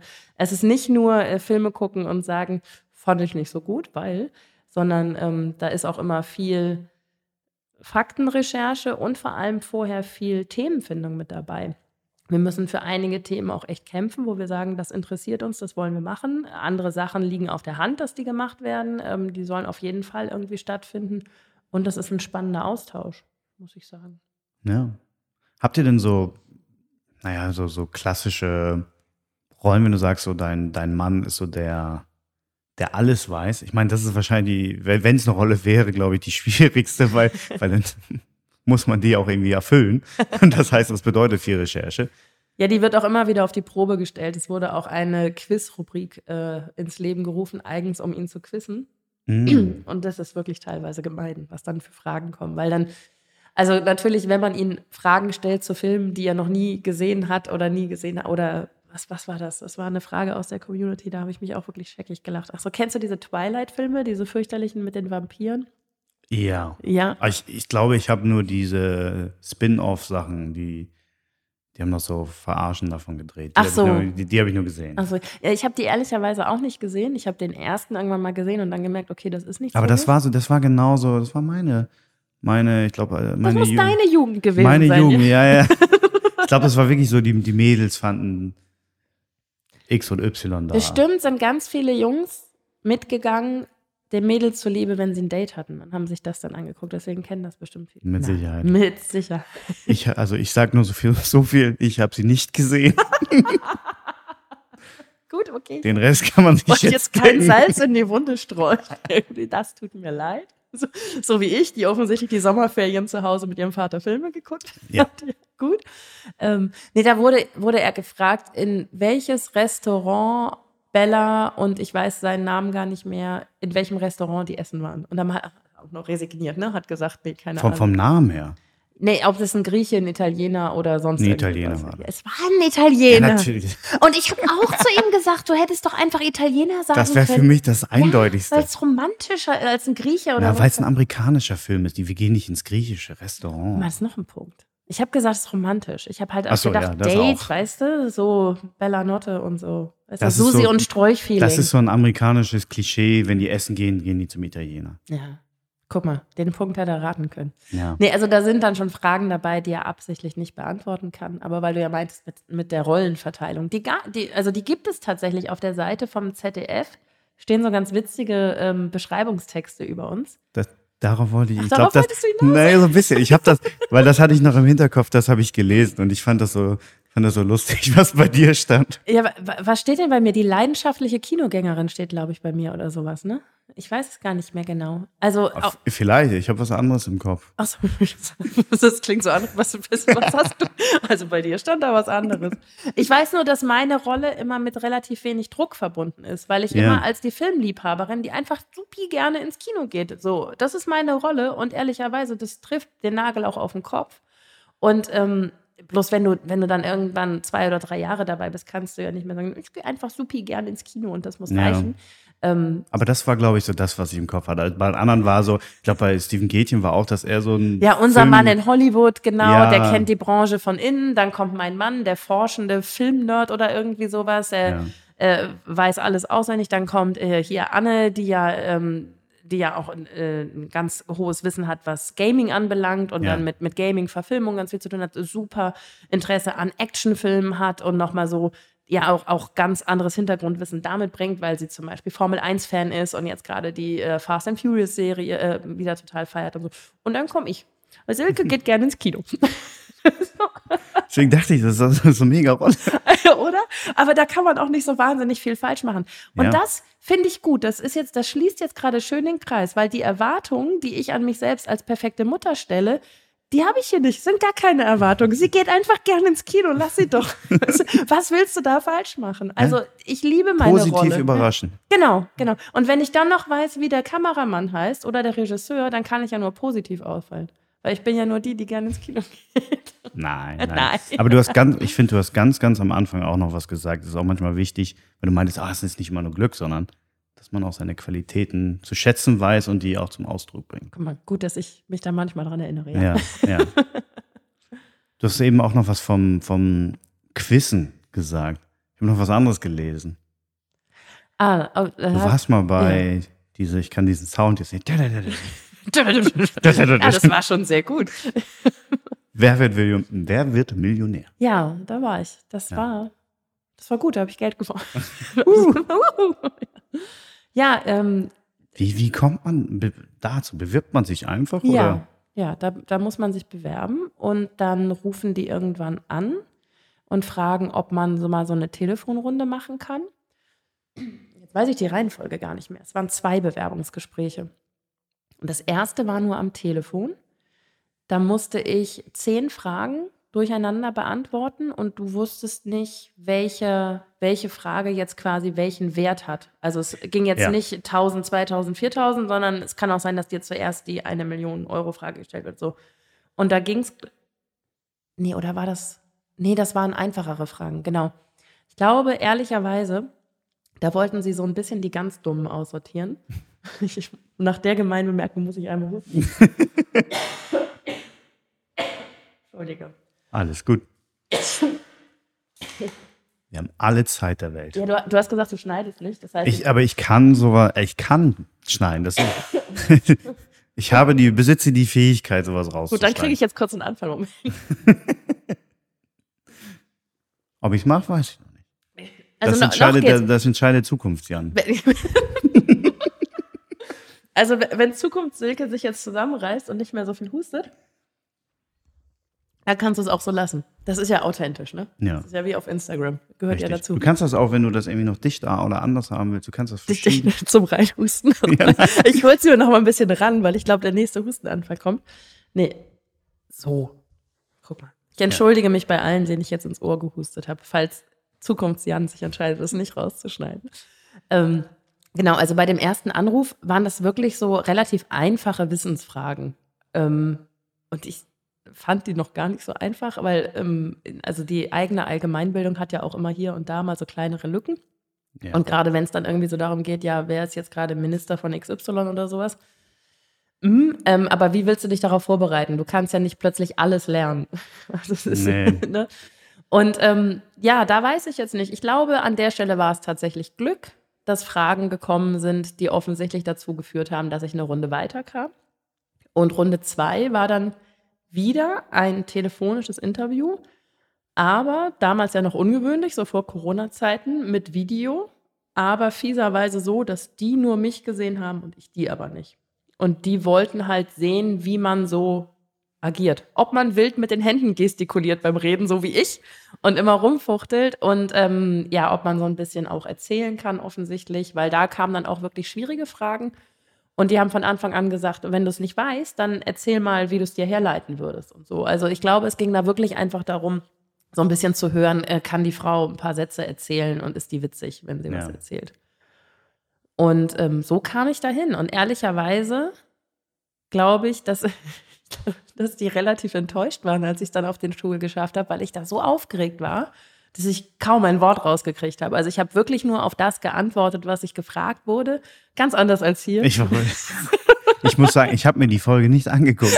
Aber das Bild kann ich mir gerade sehr schwer vorstellen.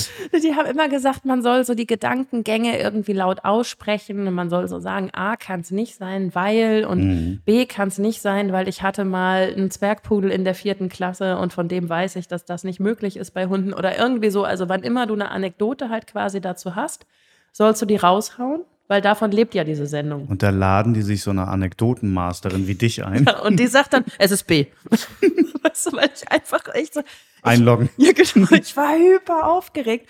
Und hinzu kommt, man sagt ja irgendwie immer, äh, wie, wie wie geht, man sagt es immer, aber mir fällt nicht ein, wie man sagt, sagt man, trifft nicht deine Idole, trifft nicht deine Stars oder irgendwie so. Es gibt doch so ein Sprichwort, dass Menschen, die du wirklich anhimmelst, sollst du besser nicht live kennenlernen. Weil du nur enttäuscht werden kannst. Weil du ja von jemandem, von deinem Idol, Ja. so ein ganz, jetzt will ich nicht sagen, dass Günther ja auch mein Idol war. Das ist gut, weil sonst würdest du auch sagen, dass er gar nicht so cool ist, Und das- wenn man ihn kennenlernt. Ich fand den gar nicht so sympathisch. Der Echt war nicht? wirklich doof, ja. Oh. Der war. Guck mal, immer wenn ich nicht nette Sachen sage, muss ich offensichtlich husten. Der war, Alles gut. Der war wirklich unangenehm. Ich, ich, wenn ich jetzt Geräusche mache, liegt es daran, dass ich mir so einen Hustenbonbon rauskrame. Ähm, der hat zum einen, hat der eine Kandidatin, man sitzt da ja am Anfang so zu zehn zusammen Ja. und weiß noch nicht, ob man auf den Stuhl kommt. Da hat er sich über eine echt lustig gemacht. Das fand ich nicht nett. Ähm, Gott, man hört aber auch jedes Geräusch. Ne? Ja, ist der Raum. Das Der alles, alles. Mm, Die hatte so ein, ähm, die hatte so einen Glücksbringer dabei, so ein Stofftier. Und er ging dann so rum und hat halt bei jedem mal so geguckt auf dem Tischchen, ob die Person halt ja, ob, ob er halt irgendwas findet, worüber er sprechen kann, dass er halt irgendwie sagen kann, na, warum haben Sie denn die witzige Mütze auf oder äh, warum tragen Sie denn heute Ihren gelben Blumenpullover? Und bei ihr hat er halt dieses Maskottchen, diesen Glücksbringer dann in die Hand genommen und hat den wirklich hochgehalten und sich darüber lustig gemacht, dass jetzt halt eine erwachsene Frau mit einem Stofftier da ankommt. Und wo ich so dachte. Aber so, so herablassend lustig, oder? Ja, ja. Hm.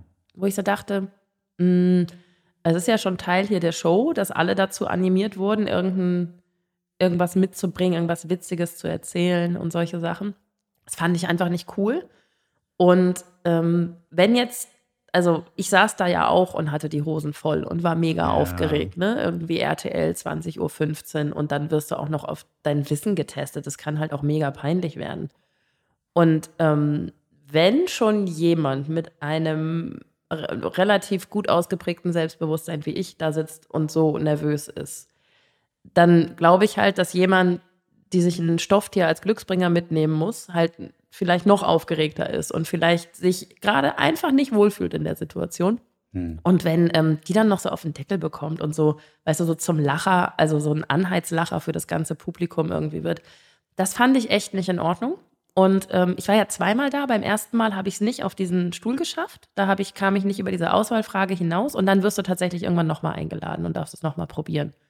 Weil ähm, dieses Casting-Prozedere, ähm, glaube ich, auch zu aufwendig ist, ja. um ähm, jeden immer neu zu casten. Also ich saß einmal da in der Zehnerreihe, da passierte das mit dem Stofftier, was ich schon nicht so cool fand. Und dann wurde ich irgendwie zwei Monate später angerufen, ob ich es nochmal probieren möchte. Und dann saß ich da wieder und dann kam ich ja auf den Stuhl. Aber man musste immer vorher so sich so eine Art Ausstechen spielen, oder? Ja, genau. Ich musste Sportler nach ihrer Körpergröße sortieren. Ja. Und ähm, da war ich offensichtlich die Schnellste, weil ich kannte glücklicherweise Dirk Nowitzki und wusste, dass das der Größte sein muss. Und der kleinste war, war das der Hambüchen, Hambüchen oder so? Das, ich wusste jedenfalls, dass das so ein Geräteturner ist und die ja. sind ja immer relativ klein. Und ja. dann habe ich die mittleren beiden geraten und war die, war die schnellste. Und ähm, bei den anderen Sachen war ich, ich weiß gar nicht mehr. Das andere, was das war, da war ich einfach nicht schnell genug. Das sind ja Millisekunden, die da irgendwie ja, entscheiden. Ja. Ich konnte es auch gar nicht fassen. Dann sagt er meinen Namen. Und dann ist aber Cut. Also dann stehst du nicht wirklich auf und gehst dahin. Wie? Ja, also dann, ja, dann ist, dann ist erstmal Cut und dann. Das ist fake. Meinst du, was? Das ist nicht echt? Was? Wird nicht geschnitten, wenn eine hustet. Ähm, dann, meine Schwester war da mit. Ähm, und dann wurde meine Schwester erstmal auf einen anderen Platz gesetzt, weil die Begleitpersonen mhm. immer auf demselben Platz im, im, im Studiopublikum sitzen, damit die halt dann im Bild sind und solche Sachen. Und ähm, dann ging es erst weiter. Dann konntest du also nochmal so richtig aufgeregt werden irgendwie. Ja, ja. Ja, und dann ähm, ging das los und ich habe da meine sehr kurz angebundene... Aber hat man in diesen Momenten, wo quasi die Kamera nicht läuft, ist da denn, ist da denn irgendwie Interaktion auch so mit, mit, mit, mit was weiß ich, mit dem Team oder mit, mit Jauch oder ist da irgendwie... Ja, ja, der, der, der hat dann schon so ein bisschen Smalltalk gemacht. Ja. Aber da fand ich ihn ja schon fast doof. das war schwierig. Nein, also das, das sind dann irgendwie zwei, drei Sätze, ne? Dass der dann halt irgendwie sagt, na, aufgeregt, irgendwie so. Also das war jetzt. Ja. Ich habe jetzt nichts über den Mann erfahren, was nicht auch in der Zeitung äh, steht, äh, in, den, okay, in den Minuten, ne? Ja, genau, aber du wirst dann halt gefragt, ne? Wasser mit Sprudel, ohne Sprudel, keine Ahnung, irgendwie solche Dinge halt. Und ähm, dann geht das auch zügig weiter. Das sind jetzt keine langen Pausen, aber es war schon halt so, ja, erstmal Cut und jetzt stellst du dich da hin und dann wird dieses Licht so aufgeblendet und dann gehst du da rein. Also das ist ja alles sehr inszeniert, hm. was man ja gar nicht so wahrnimmt, wenn man wie selbstverständlich immer diese Sendung guckt. Es sieht ja immer alles sehr ähnlich aus. Ja, es ist kein Zufall, dass die Begleitpersonen immer direkt da am Rand sitzen. Die werden dann da halt hingesetzt. Ne, Habe ich noch nie drüber nachgedacht. Muss mal gucken. Ja. Immer derselbe Platz. ja. Ja, und der hat so, ähm, der hat, der hat zu mir was gesagt, was ich irgendwie, also ich habe bei einer Frage länger nachgedacht und da ging es irgendwie, was ist die Farbe des Jahres? Es wird doch irgendwie immer so eine Pantone-Farbe oder so des Jahres festgelegt. Ich glaube, das war das. Keine Ahnung. Und dann habe ich halt gesagt, ich habe in der InStyle gelesen, dass. Das so, wusstest du? Ja, ich, war das die Pantone? Es war irgendwas mit einer Trendfarbe. Keine ja. Ahnung. Das wusste ich. Hey, komm, ich habe Modedesign studiert. Ne? Also, also so, so, meine kleinen Wissensinseln, die ja. mir irgendwie da weiterhelfen. Und dann kam eine Frage, die politisch war. Ist jetzt nicht mein Aushängeschild. Und dann habe ich auch gesagt, das weiß ich nicht und ich überlege jetzt, ähm, wie ich das mit den Jokern mache. Und Ja. dann sagt Herr Jauch zu mir im Fernsehen, und es wurde auch ausgestrahlt, ja, das steht halt nicht in der InStyle. Und Uh. das fand ich unnötig unverschämt, muss ich sagen, weil das, ähm, ja, also mir ist schon klar, welches Klischee er da gerne bedienen wollte und ich war auch zu jung und zu aufgeregt, um da irgendwie Wie haben die dich denn vorgestellt? Haben die quasi dich deklariert als Mode, Fashion? Nee, nee, nee, da war ich noch ähm, Chefredakteurin von Fix und Foxy. Hm. Und ähm, da wurde ich, oder? Nee, war ich schon nicht mehr. Aber das finden alle immer am witzigsten. Da, da hieß es, glaube ich, sie war mal Chefredakteurin von Fix und Foxy. Aber da unten in diesem, ähm, da ist ja immer so eine Bauchbinde, die Ja. da steht, wenn die vor. Da stand bei mir, äh, sie hat in einem Kino geheiratet. Das stand bei mir. Das war ganz cool. Fand ich auch. Wir durften uns da auch Sachen aussuchen. Da wurden so zwei, drei Vorschläge gemacht und dann haben die das genommen. Das war auch irgendwie so eine Sondersendung. Ich weiß gar nicht warum. Ach genau, die ging doppelt so lang. Genau, das war so eine zweistündige. Da wurden dann tatsächlich noch Fotos von meiner Hochzeit gezeigt. Das fand ich auch irgendwie ganz nett. Hm. Ich weiß gar nicht, was der Anlass war. Es war irgendwie Jubiläumsfolge oder irgendwie sowas. Genau. Ja, aber diesen Spruch mit, das steht halt nicht in der InStyle, muss ich sagen, ich bin auch wahnsinnig nachtragend. Günther, wenn du das hörst, ich nehme es dir immer noch übel. Denn ich lese auch die Gala.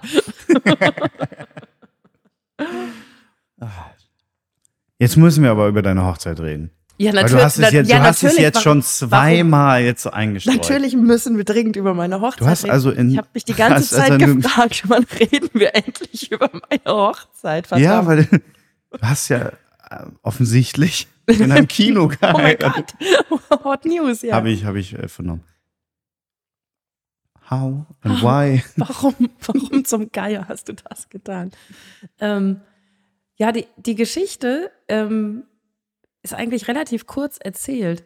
Wenn man anfängt, seine eigene Hochzeit zu planen, aus weiblicher Sicht, hat man, glaube ich, sehr konkrete Vorstellungen und möchte irgendwie, dass alles perfekt ist. Surprise. Da ist es Ja. wieder, das äh, wiederkehrende Motiv. Und ich wollte so, so gerne eine Motto-Party haben. Also ich wollte einfach gerne, dass alles zusammenpasst.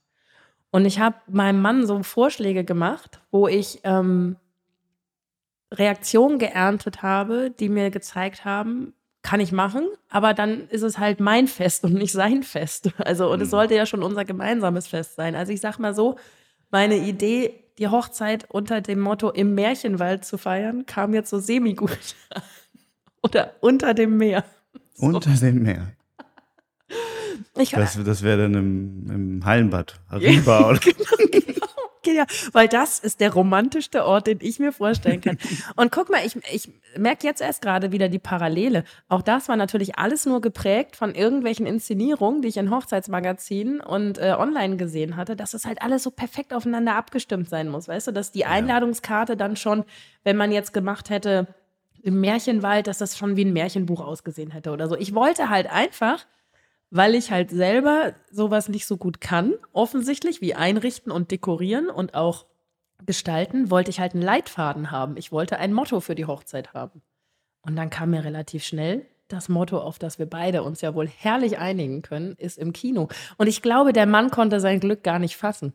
Der hatte bis zu dem Zeitpunkt, glaube ich, noch Sorge, er müsste mit mir richtig in die Kirche und so einen äh, richtigen Traugottesdienst machen. Da hatte ich aber gar nicht jetzt so ein großes Bedürfnis nach. Da dachte ich irgendwie, Kino fängt auch mit K an. Dann haben wir ähm, da die Trauung tatsächlich gemacht im großen Saal hier im Abaton-Kino und ähm, ja, wurden dann von einem Trauredner getraut, haben vorher noch so ein paar lustige Filme geguckt. Also zum einen hatten wir einen Zusammenschnitt von allen möglichen I Love Yous aus Hollywood-Filmen. Das war ganz schön. Gibt's auf YouTube. Ich vermute, es heißt Hollywood Says I Love You oder so. Kann man sich zwölf Minuten einfach nur angucken, wie Menschen einander ihre Liebe gestehen. Tut manchmal ganz gut. Meine Freundinnen aus der Schulzeit hatten noch so altes Videomaterial ausgekramt, was wir dann auf dem großen Bildschirm geguckt haben. Das war ganz cool. Ja, und dann hat das Abaton das tatsächlich möglich gemacht. Haben sie auch betont, es ist das erste Mal, dass äh, da Leute heiraten. Deswegen möchten sie das gerne machen. Und dann haben wir danach im Abaton Bistro zum Essen und Tanzen eingeladen. Mega. Ja, es war echt schön. Klingt eigentlich cool.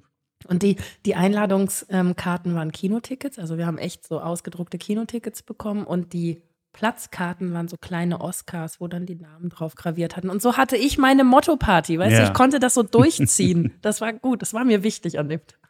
Ja, aber es macht voll Sinn, gerade wenn du sagst, so mit dieser Struktur oder so, an der man sich dann langhangeln kann, weil dann muss man sich überlegen, ah, was mache ich für Karten? Da ist halt diese Idee mit den Kinotickets, liegt nahe, aber ist trotzdem so unfassbar cool. Ja, und ich glaube, es gibt Menschen, die bräuchten sowas nicht. Da sind wir wieder bei Talenten und äh, Dingen, die Menschen besonders gut können oder nicht. Aber ich, mir war sowas sehr, sehr hilfreich, muss ich sagen, weil dann wusste ich auch, okay, dann gibt es halt Popcorn als Snack. Ist doch logisch so, ne? Ja. Also einfach so naheliegende Dinge ähm, wo man nicht lange grübeln und, und tausend Möglichkeiten irgendwie durchforsten muss. Ja. Ja. Guck mal, und das ist jetzt auch schon wieder über zehn Jahre her. Wir hatten zehnjährigen Hochzeitstag dieses, dieses Jahr. Die Zeit rennt, das ist Wahnsinn. Das ist schön. Wenn man dich fragt, was du machst, ist ja, die, ist ja die Antwort gar nicht so einfach, wie wir jetzt feststellen durften, dass, weil du so vieles machst. Aber wenn du, was, was ist so eigentlich von all den Dingen dein Hauptaugenmerk? Ja, jetzt habe ich vorhin so über diesen Begriff Journalistin geflucht, ne? aber tatsächlich, wenn ich jetzt nur einen Begriff sagen würde, dann wähle ich immer den, weil der eigentlich alles umfasst. Also mhm. ähm, du kannst ja als Journalistin auch moderieren. Also das, das eine oder ich bin ja eigentlich Journalistin, Autorin und Moderatorin und Gründerin von einem Großelternportal. Das letzte klingt besonders unsexy. Und, und deswegen bleibe ich eigentlich immer ganz gerne bei Journalistin, weil da kann sich jeder irgendwie was drunter vorstellen. Und wen es interessiert, so wie dich, der fragt dann halt nach und man kann ausführlicher erzählen. Aber ganz viele Leute, die fragen, und das machst du so, wollen ja gar nicht anderthalb Stunden erzählt bekommen, was man wirklich macht, sondern ja, aber ich, ich habe das Gefühl, allein diese die Zeit, wie wir jetzt schon sprechen, dem wird gar nicht gerecht, weil eigentlich in alle Themen und alle Bereiche, da, da hätte ich fallen mir noch so tausende Fragen ein. Weißt du, wie gut das tut? Ja. Also ich fühle mich total geschmeichelt, dass du das sagst. Das, äh ja, aber ich meine, ich meine, einerseits bist du Autorin, du bist äh, Journalistin, dann, wie du sagst, Moderatorin, dann hast du den, äh, du meinst ja, ist ein Blog, über den haben wir jetzt noch gar nicht so gesprochen, anfänglich nur. Ich weiß gar nicht, wo fängt es an. Da warst du bei Wer wird Millionär? Ja, gut, das, das hat jetzt nicht so viel Lebenszeit gekostet. das Aber es ist auch, ist, ist nein, auch eine coole Ich, ich kann coole heute Anekdote. nicht. Ich war 2016 bei Wer wird Millionär. Also ich bin wirklich busy. Ja, ich muss heute mit dir auch noch ein bisschen ja, diskutieren. Genau, ich muss das nochmal, die Gespräche ja, nochmal Revue passieren Ja. Das heißt, dein, dein Blog. Warum, ja. warum, wenn du jetzt eigentlich so Bücher schreibst, die sich hauptsächlich eigentlich an Mütter richten oder auch an Eltern. Warum richtest du dich auf einmal an Großeltern? Ähm, das ist auch aus einem Eigenbedarf heraus entstanden. Ähm, nicht, weil ich schon Großmutter werde, so alt bin ich nun auch wieder nicht, aber ich war dann 2013 das erste Mal schwanger und es war für ähm, sowohl jetzt die Seite meines Mannes als auch für meine Eltern das erste Enkelkind, das unterwegs war. Und meiner Mutter war das so ein Riesenbedürfnis, sich zu informieren und, und abzudaten, ne, was sich halt so getan hat in den vergangenen Jahren und Jahrzehnten. Wir haben ja vorhin schon über das Rollenbild der, der Frau gesprochen.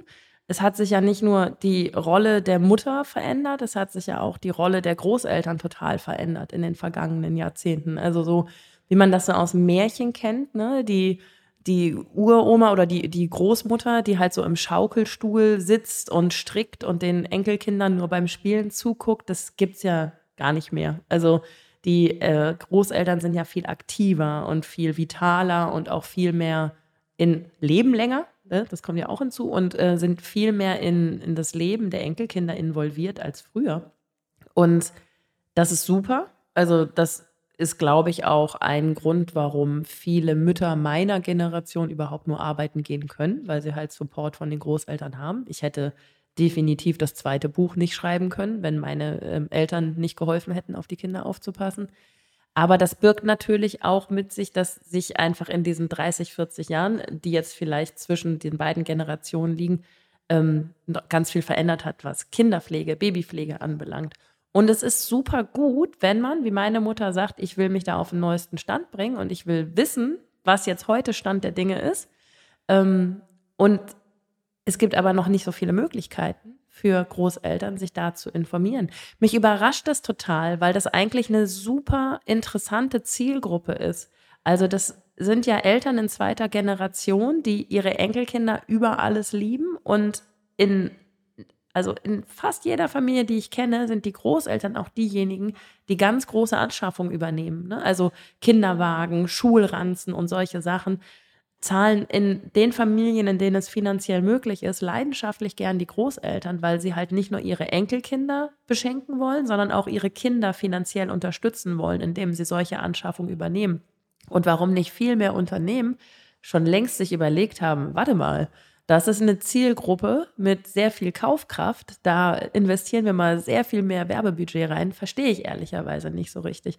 In dem Moment, als ähm, ich schwanger war, also 2013, gab es kein einziges Magazin auf dem deutschen Markt, also kein Printmagazin, das sich konkret an die Zielgruppe Großeltern wendet. Mittlerweile gibt es zwei, ähm, was mich darin bestätigt, dass da offensichtlich ein Bedarf ist. Und ich hätte wahnsinnig gerne ein eigenes Printmagazin gemacht. Dafür fehlten mir dann aber ein paar Fragen bei Günther Jauch, um das zu finanzieren. Ähm, Stimmt, das haben wir gar nicht aufgelöst. Wie viel hast du denn? 32.000 Euro. Und weißt du was, jetzt dürfen wir nicht vergessen, wo ich eben bei der anderen Geschichte war, aber weißt du, was das Schöne war? Als ich da bei dem doofen Günther auf dem Stuhl saß und dieses Geld gewonnen habe, wusste ich seit, ich glaube, zwei Tagen, dass ich wieder schwanger bin. Das durfte ich natürlich noch niemandem sagen, weil dann wartest ja immer so ein bisschen, ne, dass halt ähm, sicher ist, dass ja. oder dass die Wahrscheinlichkeit halt sinkt, dass alles äh, in Ordnung äh, steigt. Das, oh Gott, schlimmer Versprecher, äh, Wahrscheinlichkeit steigt. Ja, echt. Gott, worst Mom. Ähm, und ich habe mich in dem Moment einfach so über das Geld gefreut, weil ich war ja schon selbstständig hatte aber ein Krabbelkind zu Hause und wusste, das wird jetzt einfach mit Baby im Bauch ein Jahr, in dem ich nicht viel Geld verdienen werde. Und ähm, ja, da kam das einfach wahnsinnig. Ja, das ist ein doppeltes Geschenk. Ja, das stimmt. Das Schön. Stimmt. Muss nee. man das versteuern? Oh, jetzt, jetzt muss ich ausholen. Weil das ist interessant. Das ist eine super interessante Frage. Das habe ich mich immer, ich glaube, immer gefragt. Ja, pass auf. Dann, dann jetzt komme ich mit meinem Inselwissen. Ja. ähm, ob du einen Gewinn versteuern musst oder nicht, hängt maßgeblich davon ab, ob es sich, jetzt sind wir wieder beim Thema, um Glücksspiel handelt oder ob du dafür etwas geleistet hast. Wenn du zum Beispiel bei Big Brother ins Finale kommst und gewinnst und dann kriegst du ja, glaube ich, was, 100.000 oder ist es mittlerweile eine Million? Ich weiß es nicht mehr. Dann hast du dafür etwas geleistet. Du hast dich über Wochen in diesen Container eingeschlossen und bekommst so gesehen deine Leistung vor der Kamera, deine Arbeitsleistung, dass du dich hast filmen lassen, bezahlt. Mhm. Das heißt, der, diese ganzen Reality-TV-Show-Gewinne, ähm, die da ausgezahlt werden, sind kein Glücksspiel. Die müssen versteuert werden. Und bei Wer wird Millionär gibt es noch keinen Präzedenzfall, nachdem alle entschieden werden. Das heißt, es wird bei jedem Einzelnen, wenn du deine Steuererklärung machst, je nach Laune desjenigen, der das auf dem Tisch hat, entschieden, ob das jetzt Glücksspiel war und ob es Glück war, dass du gewonnen hast, oder ob du etwas geleistet hast durch dein Wissen und durch das Beantworten der Fragen. So hat es mir zumindest meine, Steuer, äh, meine Steuerberaterin damals erklärt. Und ich habe zu ihr gesagt, gute Frau, ich kann beschwören, dass es pures Glück war, dass ich diese Fragen beantworten konnte. Wirklich, ich hatte einfach nur Schwein, das was mit Farben dran kam, was ich in der Insta gelesen hatte. Aber das geht wohl tatsächlich ähm, nach, je nachdem, was äh, der jeweilige Sachbearbeitete gefrühstückt hat und ob der gute Laune hat. Meiner hatte gute Laune, ich musste es nicht versteuern. Ich habe wow. die so bekommen. Ja, aber stell mal vor, was das für einen Unterschied ausmacht. Ja, äh, Ähm, das ist jetzt aber auch Wissen, das sieben Jahre alt ist. Vielleicht gibt es ja mittlerweile eine Art Präzedenzfall und es gibt da eine allgemeine Entscheidung. Aber 2016 und dann halt 2017, als ich meine Steuererklärung gemacht habe, war das noch nicht so. Das war ein Scheißgefühl. Du musstest ja das Geld erstmal auf dem Konto lassen für den Fall, dass ähm, du es doch noch versteuern musst. Also meine Idee von wegen, super, ich mache mir ein lazy Jahr ja, in der ja. Schwangerschaft, ging natürlich so. So lazy war es dann doch nicht. Aber ja, umso größer war die Freude, dass das nicht versteuert werden musste. Jetzt weiß ich mehr. Siehst du? Das, das war wirklich, habe ich mich immer gefragt. Freut mich sehr. Wir waren. Wir waren bei, äh, warum ich ein Portal für Großeltern gemacht habe. Richtig, du hast sogar ein bisschen weitergeredet. Wir waren sogar da, dass du eigentlich ein Print Medien genau, machen wolltest. Genau. Das gab es nicht. Aber dann gab es nicht. kam ähm, Jürgen irgendwann und hat ja auch. nee, als Jürgen kam, hatte ich die Seite schon. Ach so. Tatsächlich. Ähm, ja, weil ich, also ich hatte tatsächlich durch meine Zeit bei Fix und Foxy sehr viele Kenntnisse davon, wie man ein Printmagazin macht, weil wir ein kleiner Verlag waren, bei dem ich sehr viel gemacht habe. Also ich hätte Kontakte zu Druckereien gehabt, ich wusste, wie man ein Heft konstruiert und Seitenaufrisse macht. Ich hätte gewusst, welche Grafiker ich anrufen musste und so weiter, aber ich hatte einfach nicht genug Geld. so. Und ähm, vor allem ja auch ehrlicherweise bin ich nicht dieser Risikomensch-Typ, dass ich jetzt gesagt hätte, ich investiere jetzt mal ein Jahr meines Lebens und sehr viel Geld in ein Magazin, das dann vielleicht doch nicht auf so einen lukrativen Markt stößt, wie ich es mir gerade in meiner Fantasie ausmale.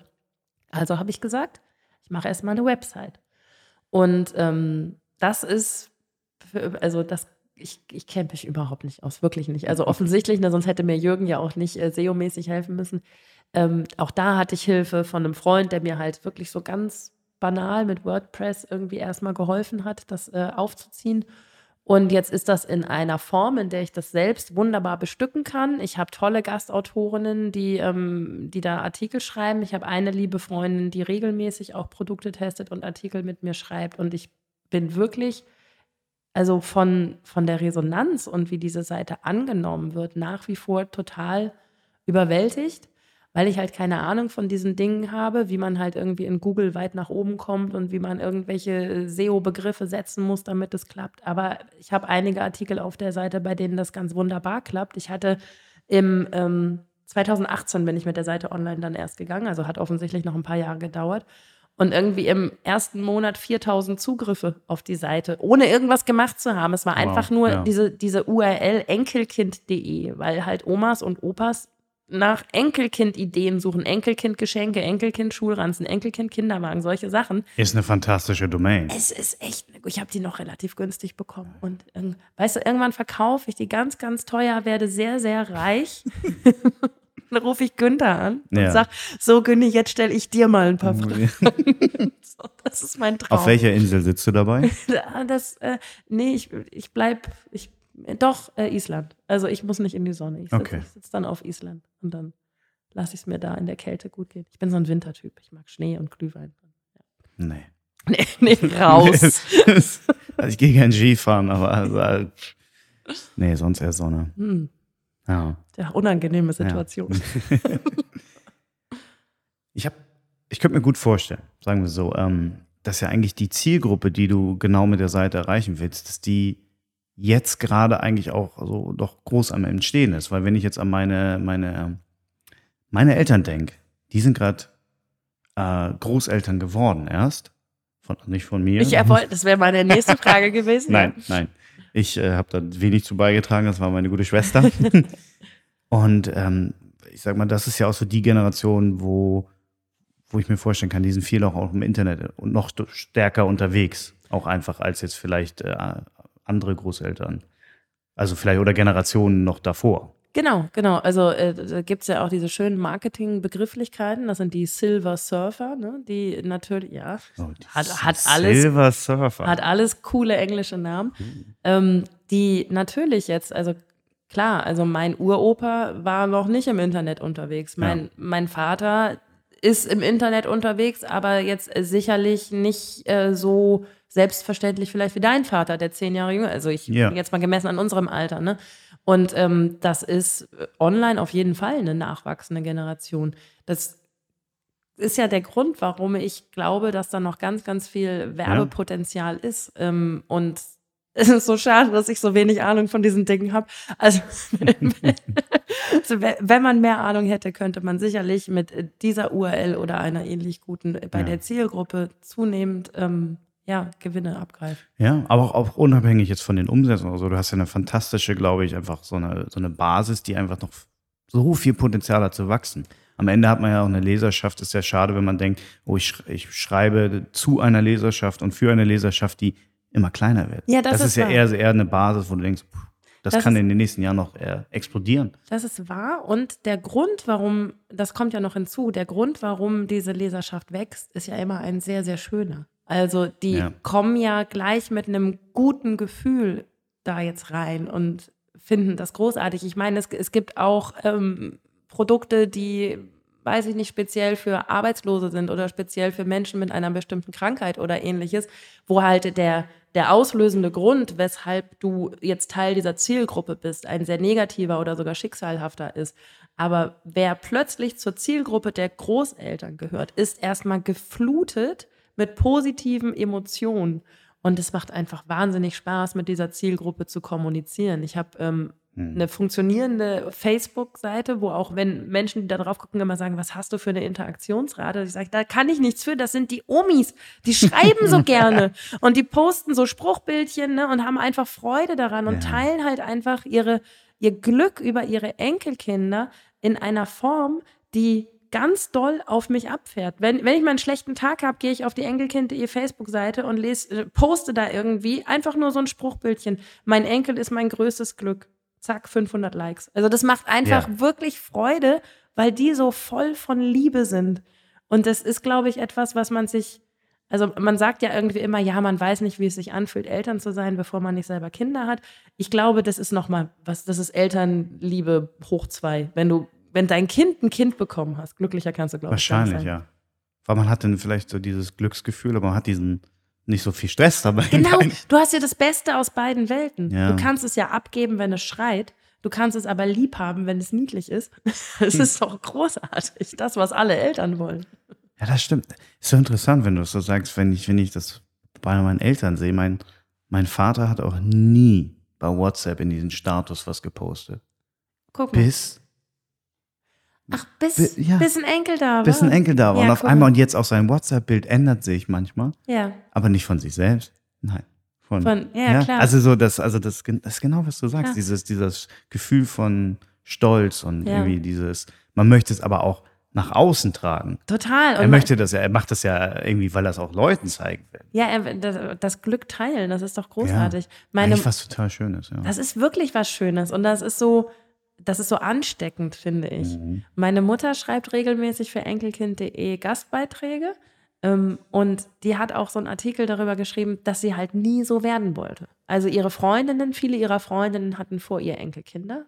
So, und dann hat sie immer gesagt, ja, und dann so bei jeder Gelegenheit, ne, irgendwie hier, schau dir mal, schau dir mal an, schau dir mal an. Und, so. und sie hat immer gesagt, ach ja, also das mache ich nicht, wenn meine Enkelkinder da sind. Ey, die ist die erste und, und voller Stolz. Das ist doch großartig. Das ist doch wirklich, wenn, wenn so viel positive Energie verteilt wird auf so einfache Art und Weise, ist doch fantastisch. Gibt es viel zu wenig. Ja. Lesen ist, glaube also glaubst du, deine Zielgruppe ist ausschließlich Großeltern da oder ist das auch so, so eine Sache, dass viele Sachen, sag ich mal, auch von Eltern gelesen das, werden können und dass sie was da raustreiben ja, können. Das glaube ich schon. Also ich habe viele, ähm, jetzt gerade so die rein redaktionellen Artikel, ne, die zielen natürlich schon konkret auf die Zielgruppe Großeltern ab. Also wenn ich jetzt so einen Artikel habe wie eifersüchtig auf die andere Oma, so. Also, das, das, ist ein Artikel? Das ist ein Artikel, das ist einer der bestgeklickten auf der Seite, weil das ist ja faszinierend. Du bist ja als Mama, bist du ja einzigartig, ne? Also, na klar, also bei, bei gleichgeschlechtlichen Paaren gibt es natürlich auch mal zwei Mütter oder zwei mhm. Väter, aber da ähm, entsteht, glaube ich, keine, nicht in der Form so eine Art Konkurrenzdenken. Ach so, so. ja, ja, ja. Jetzt, Aber hm. als Oma gibt es auf jeden Fall in der Regel immer noch eine zweite Oma, wenn nicht ja. ne, aus bestimmten Umständen, die nicht vorhanden ist. Aber du musst dir häufig ja, also Großeltern mhm. wirst du ja zu viert und nicht zu zweit. Und wirst du ja mit Personen, die du dir nicht aussuchst, anders als dein Ehepartner. Also du entscheidest ja ganz aktiv, mit wem du ein Kind bekommen möchtest.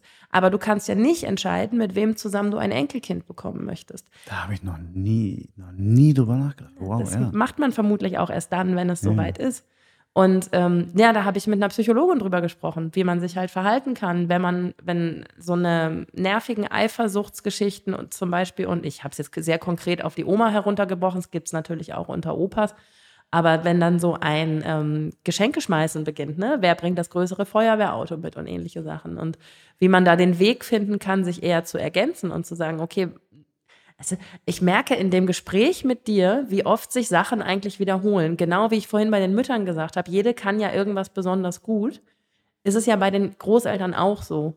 Also ich habe, äh, meine Kinder haben eine Oma, die halt super gern diese Rollenspiele spielt irgendwie und in diese Welten eintaucht mit den Kindern und dann sagt, du bist jetzt ein Hund und wir machen jetzt das und so weiter.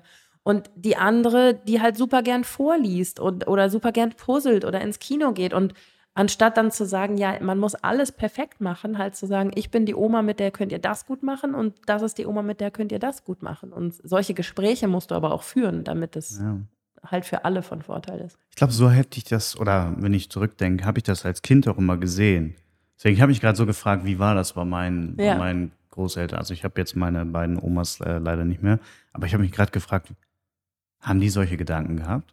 Weißt du nicht. Das weiß ich nicht, aber ich weiß nur aus meiner Perspektive damals war es so, die, also ich habe die nie, ich, als Kind vergleicht man die nicht. Ist nicht die eine Oma irgendwie besser, sondern ich habe, also zumindest nicht bei mir habe ich so gesehen, sondern die waren so völlig unterschiedlich. Was? Also eine Oma war so mehr so diese, ich sage immer, es war immer so die Oma-Oma.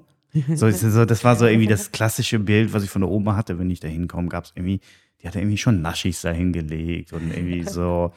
Und, und die andere war so ein bisschen, war so eine, so eine andere Verrückte. So, also, also eine Verrückte, sehr positiv, mit der, die ist so ein bisschen künstlerisch angehauchter gewesen und war, war nicht so ungefähr so eine Klischee-Oma, wie ich damals als äh, gedacht habe. Aber es war was, ja, ich habe völlig unterschiedliche und schöne Dinge auf beiden Seiten gemacht. Aber das ist doch mega, weil so, so ja. haben ja, so profitieren ja alle Seiten davon. Ja. Und das ist ja großartig, weil das ist gut, dass du das so sagst, weil es Kinder können ja, die meinen das nicht so, aber die können ja total gemein sein. Dann steigt halt die eine Oma ins Auto, weil sie mit in Urlaub fährt und das Kind sagt, ich will aber lieber, dass Oma Irena mitkommt. Ja, und dann sitzt du da als, als Oma. Ne? Und über solche Situationen habe ich mit der, mit der Psychologin gesprochen.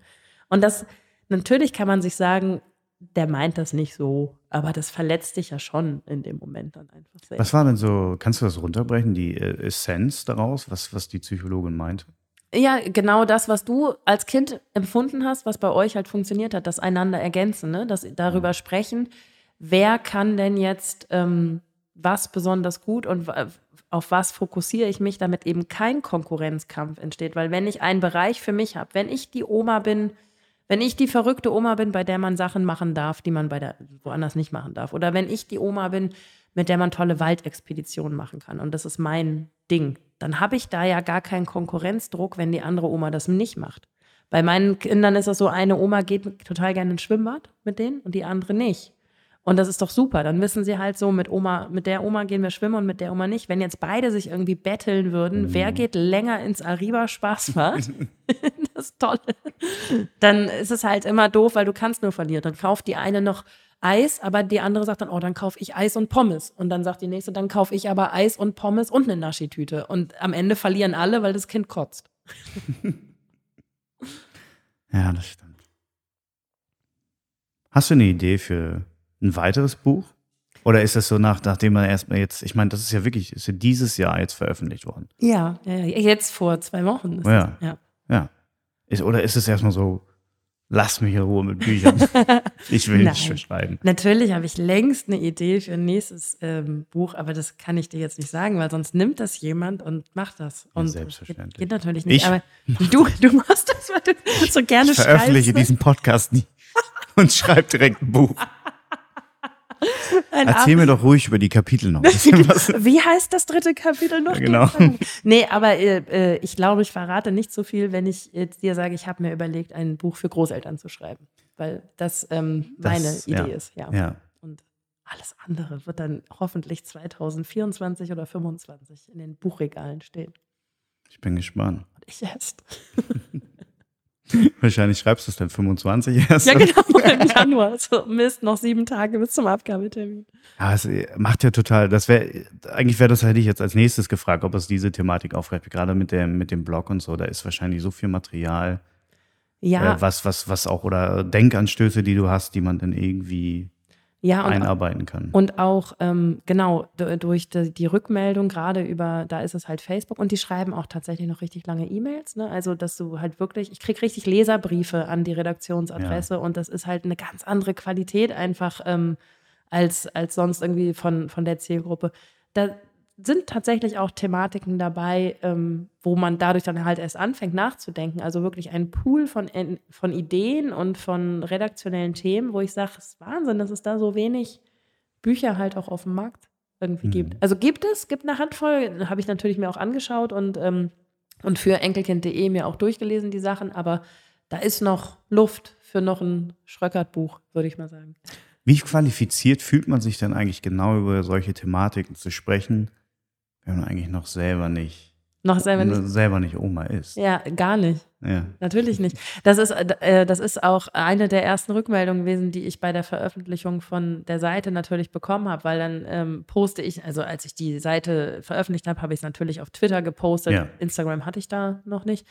Ähm, und habe Werbung dafür gemacht und natürlich kam dann die Rückmeldung so, hä, wie, wieso machst du denn ein Portal für Großeltern? Und das stimmt natürlich. Deswegen ist der Austausch mit dieser Community halt super wichtig die Tatsache, dass meine Mutter und auch mein Vater regelmäßig Texte veröffentlichen und zwar einfach nur sich hinsetzen und in Word schreiben und den Rest mache ich und ähm, dann immer wirklich eigene Erfahrungsberichte schreiben und halt auch der Austausch mit dem Jürgen, von dem ich jetzt schon ähm, oft gesprochen habe, super wertvoll, weil ähm, ich natürlich nicht schreiben kann, wie es sich anfühlt, wenn man eifersüchtig auf die andere Oma ist, weiß ich nicht. Also da muss man auch sagen, ähm, da habe ich genug Mama-Emotionen, über die ich schreiben kann aber ich kann es mir ja erzählen lassen und aufschreiben. Das ist ja mein Beruf, den ich gelernt habe, ja. den ich ja auch in anderen Fällen mache. Also wenn ich ein Interview führe, dann ist es immer zuhören und aufschreiben. Und das kann ich auch machen, wenn ich mir von Großeltern ihre Gefühle erzählen lasse. Und da ist es dann letztlich äh, das, das Talent, die Qualifikation, die ich mitbringe, der Journalismus, den ich gelernt habe. Und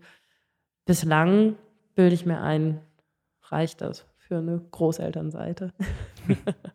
Nee, absolut. Das äh, war auch nicht jetzt als Herausforderung gewählt. Nee, aber es ist ja eine absolut berechtigte Frage. Und ich glaube auch, ohne die Beiträge von echten Großeltern wäre die Seite sinnlos, weil dann ja die Emotionen fe fehlen würden, auf die ich ja gar nicht komme. Ich bin ja nicht allein darauf gekommen, dass man eifersüchtig auf eine andere Oma sein könnte. Das hat mir ja auch erstmal jemand erzählt, dass Richtig, das eine ja. Problematik ist, weil man ja selten sich Probleme ausdenkt, die man gar nicht hat, im besten Fall. Das stimmt.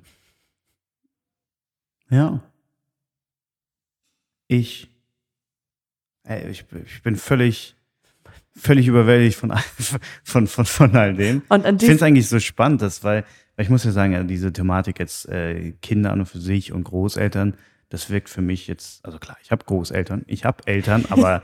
Also und du quasi, warst mal ein Kind. Ich war mal ein Kind, aber Aber da, da, hören meine Qualifikationen eigentlich auch auf und auch mein, mein Denken darüber. Deswegen finde ich es eigentlich nochmal noch mal so spannend, auch wenn wir jetzt, ich meine, wir haben jetzt ja nicht so fachspezifisch darüber geredet, aber so einfach den, den Austausch.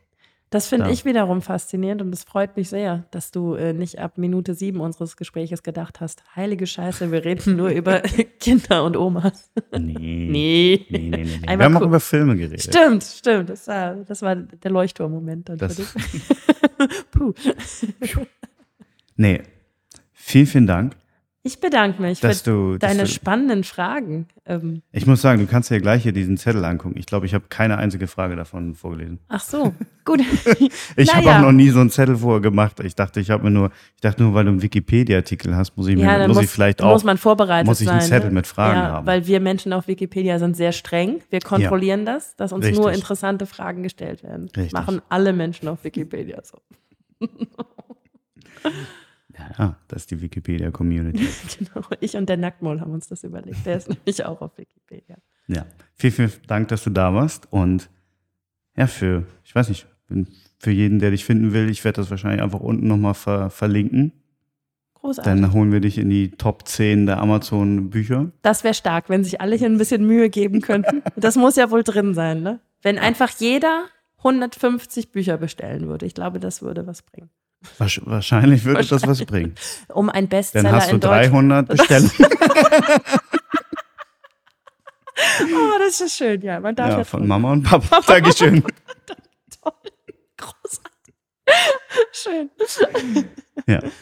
Nee, also äh, das muss ich noch sagen, um einen Bestseller in Deutschland zu schreiben, ähm, muss man 100.000 Bücher verkaufen.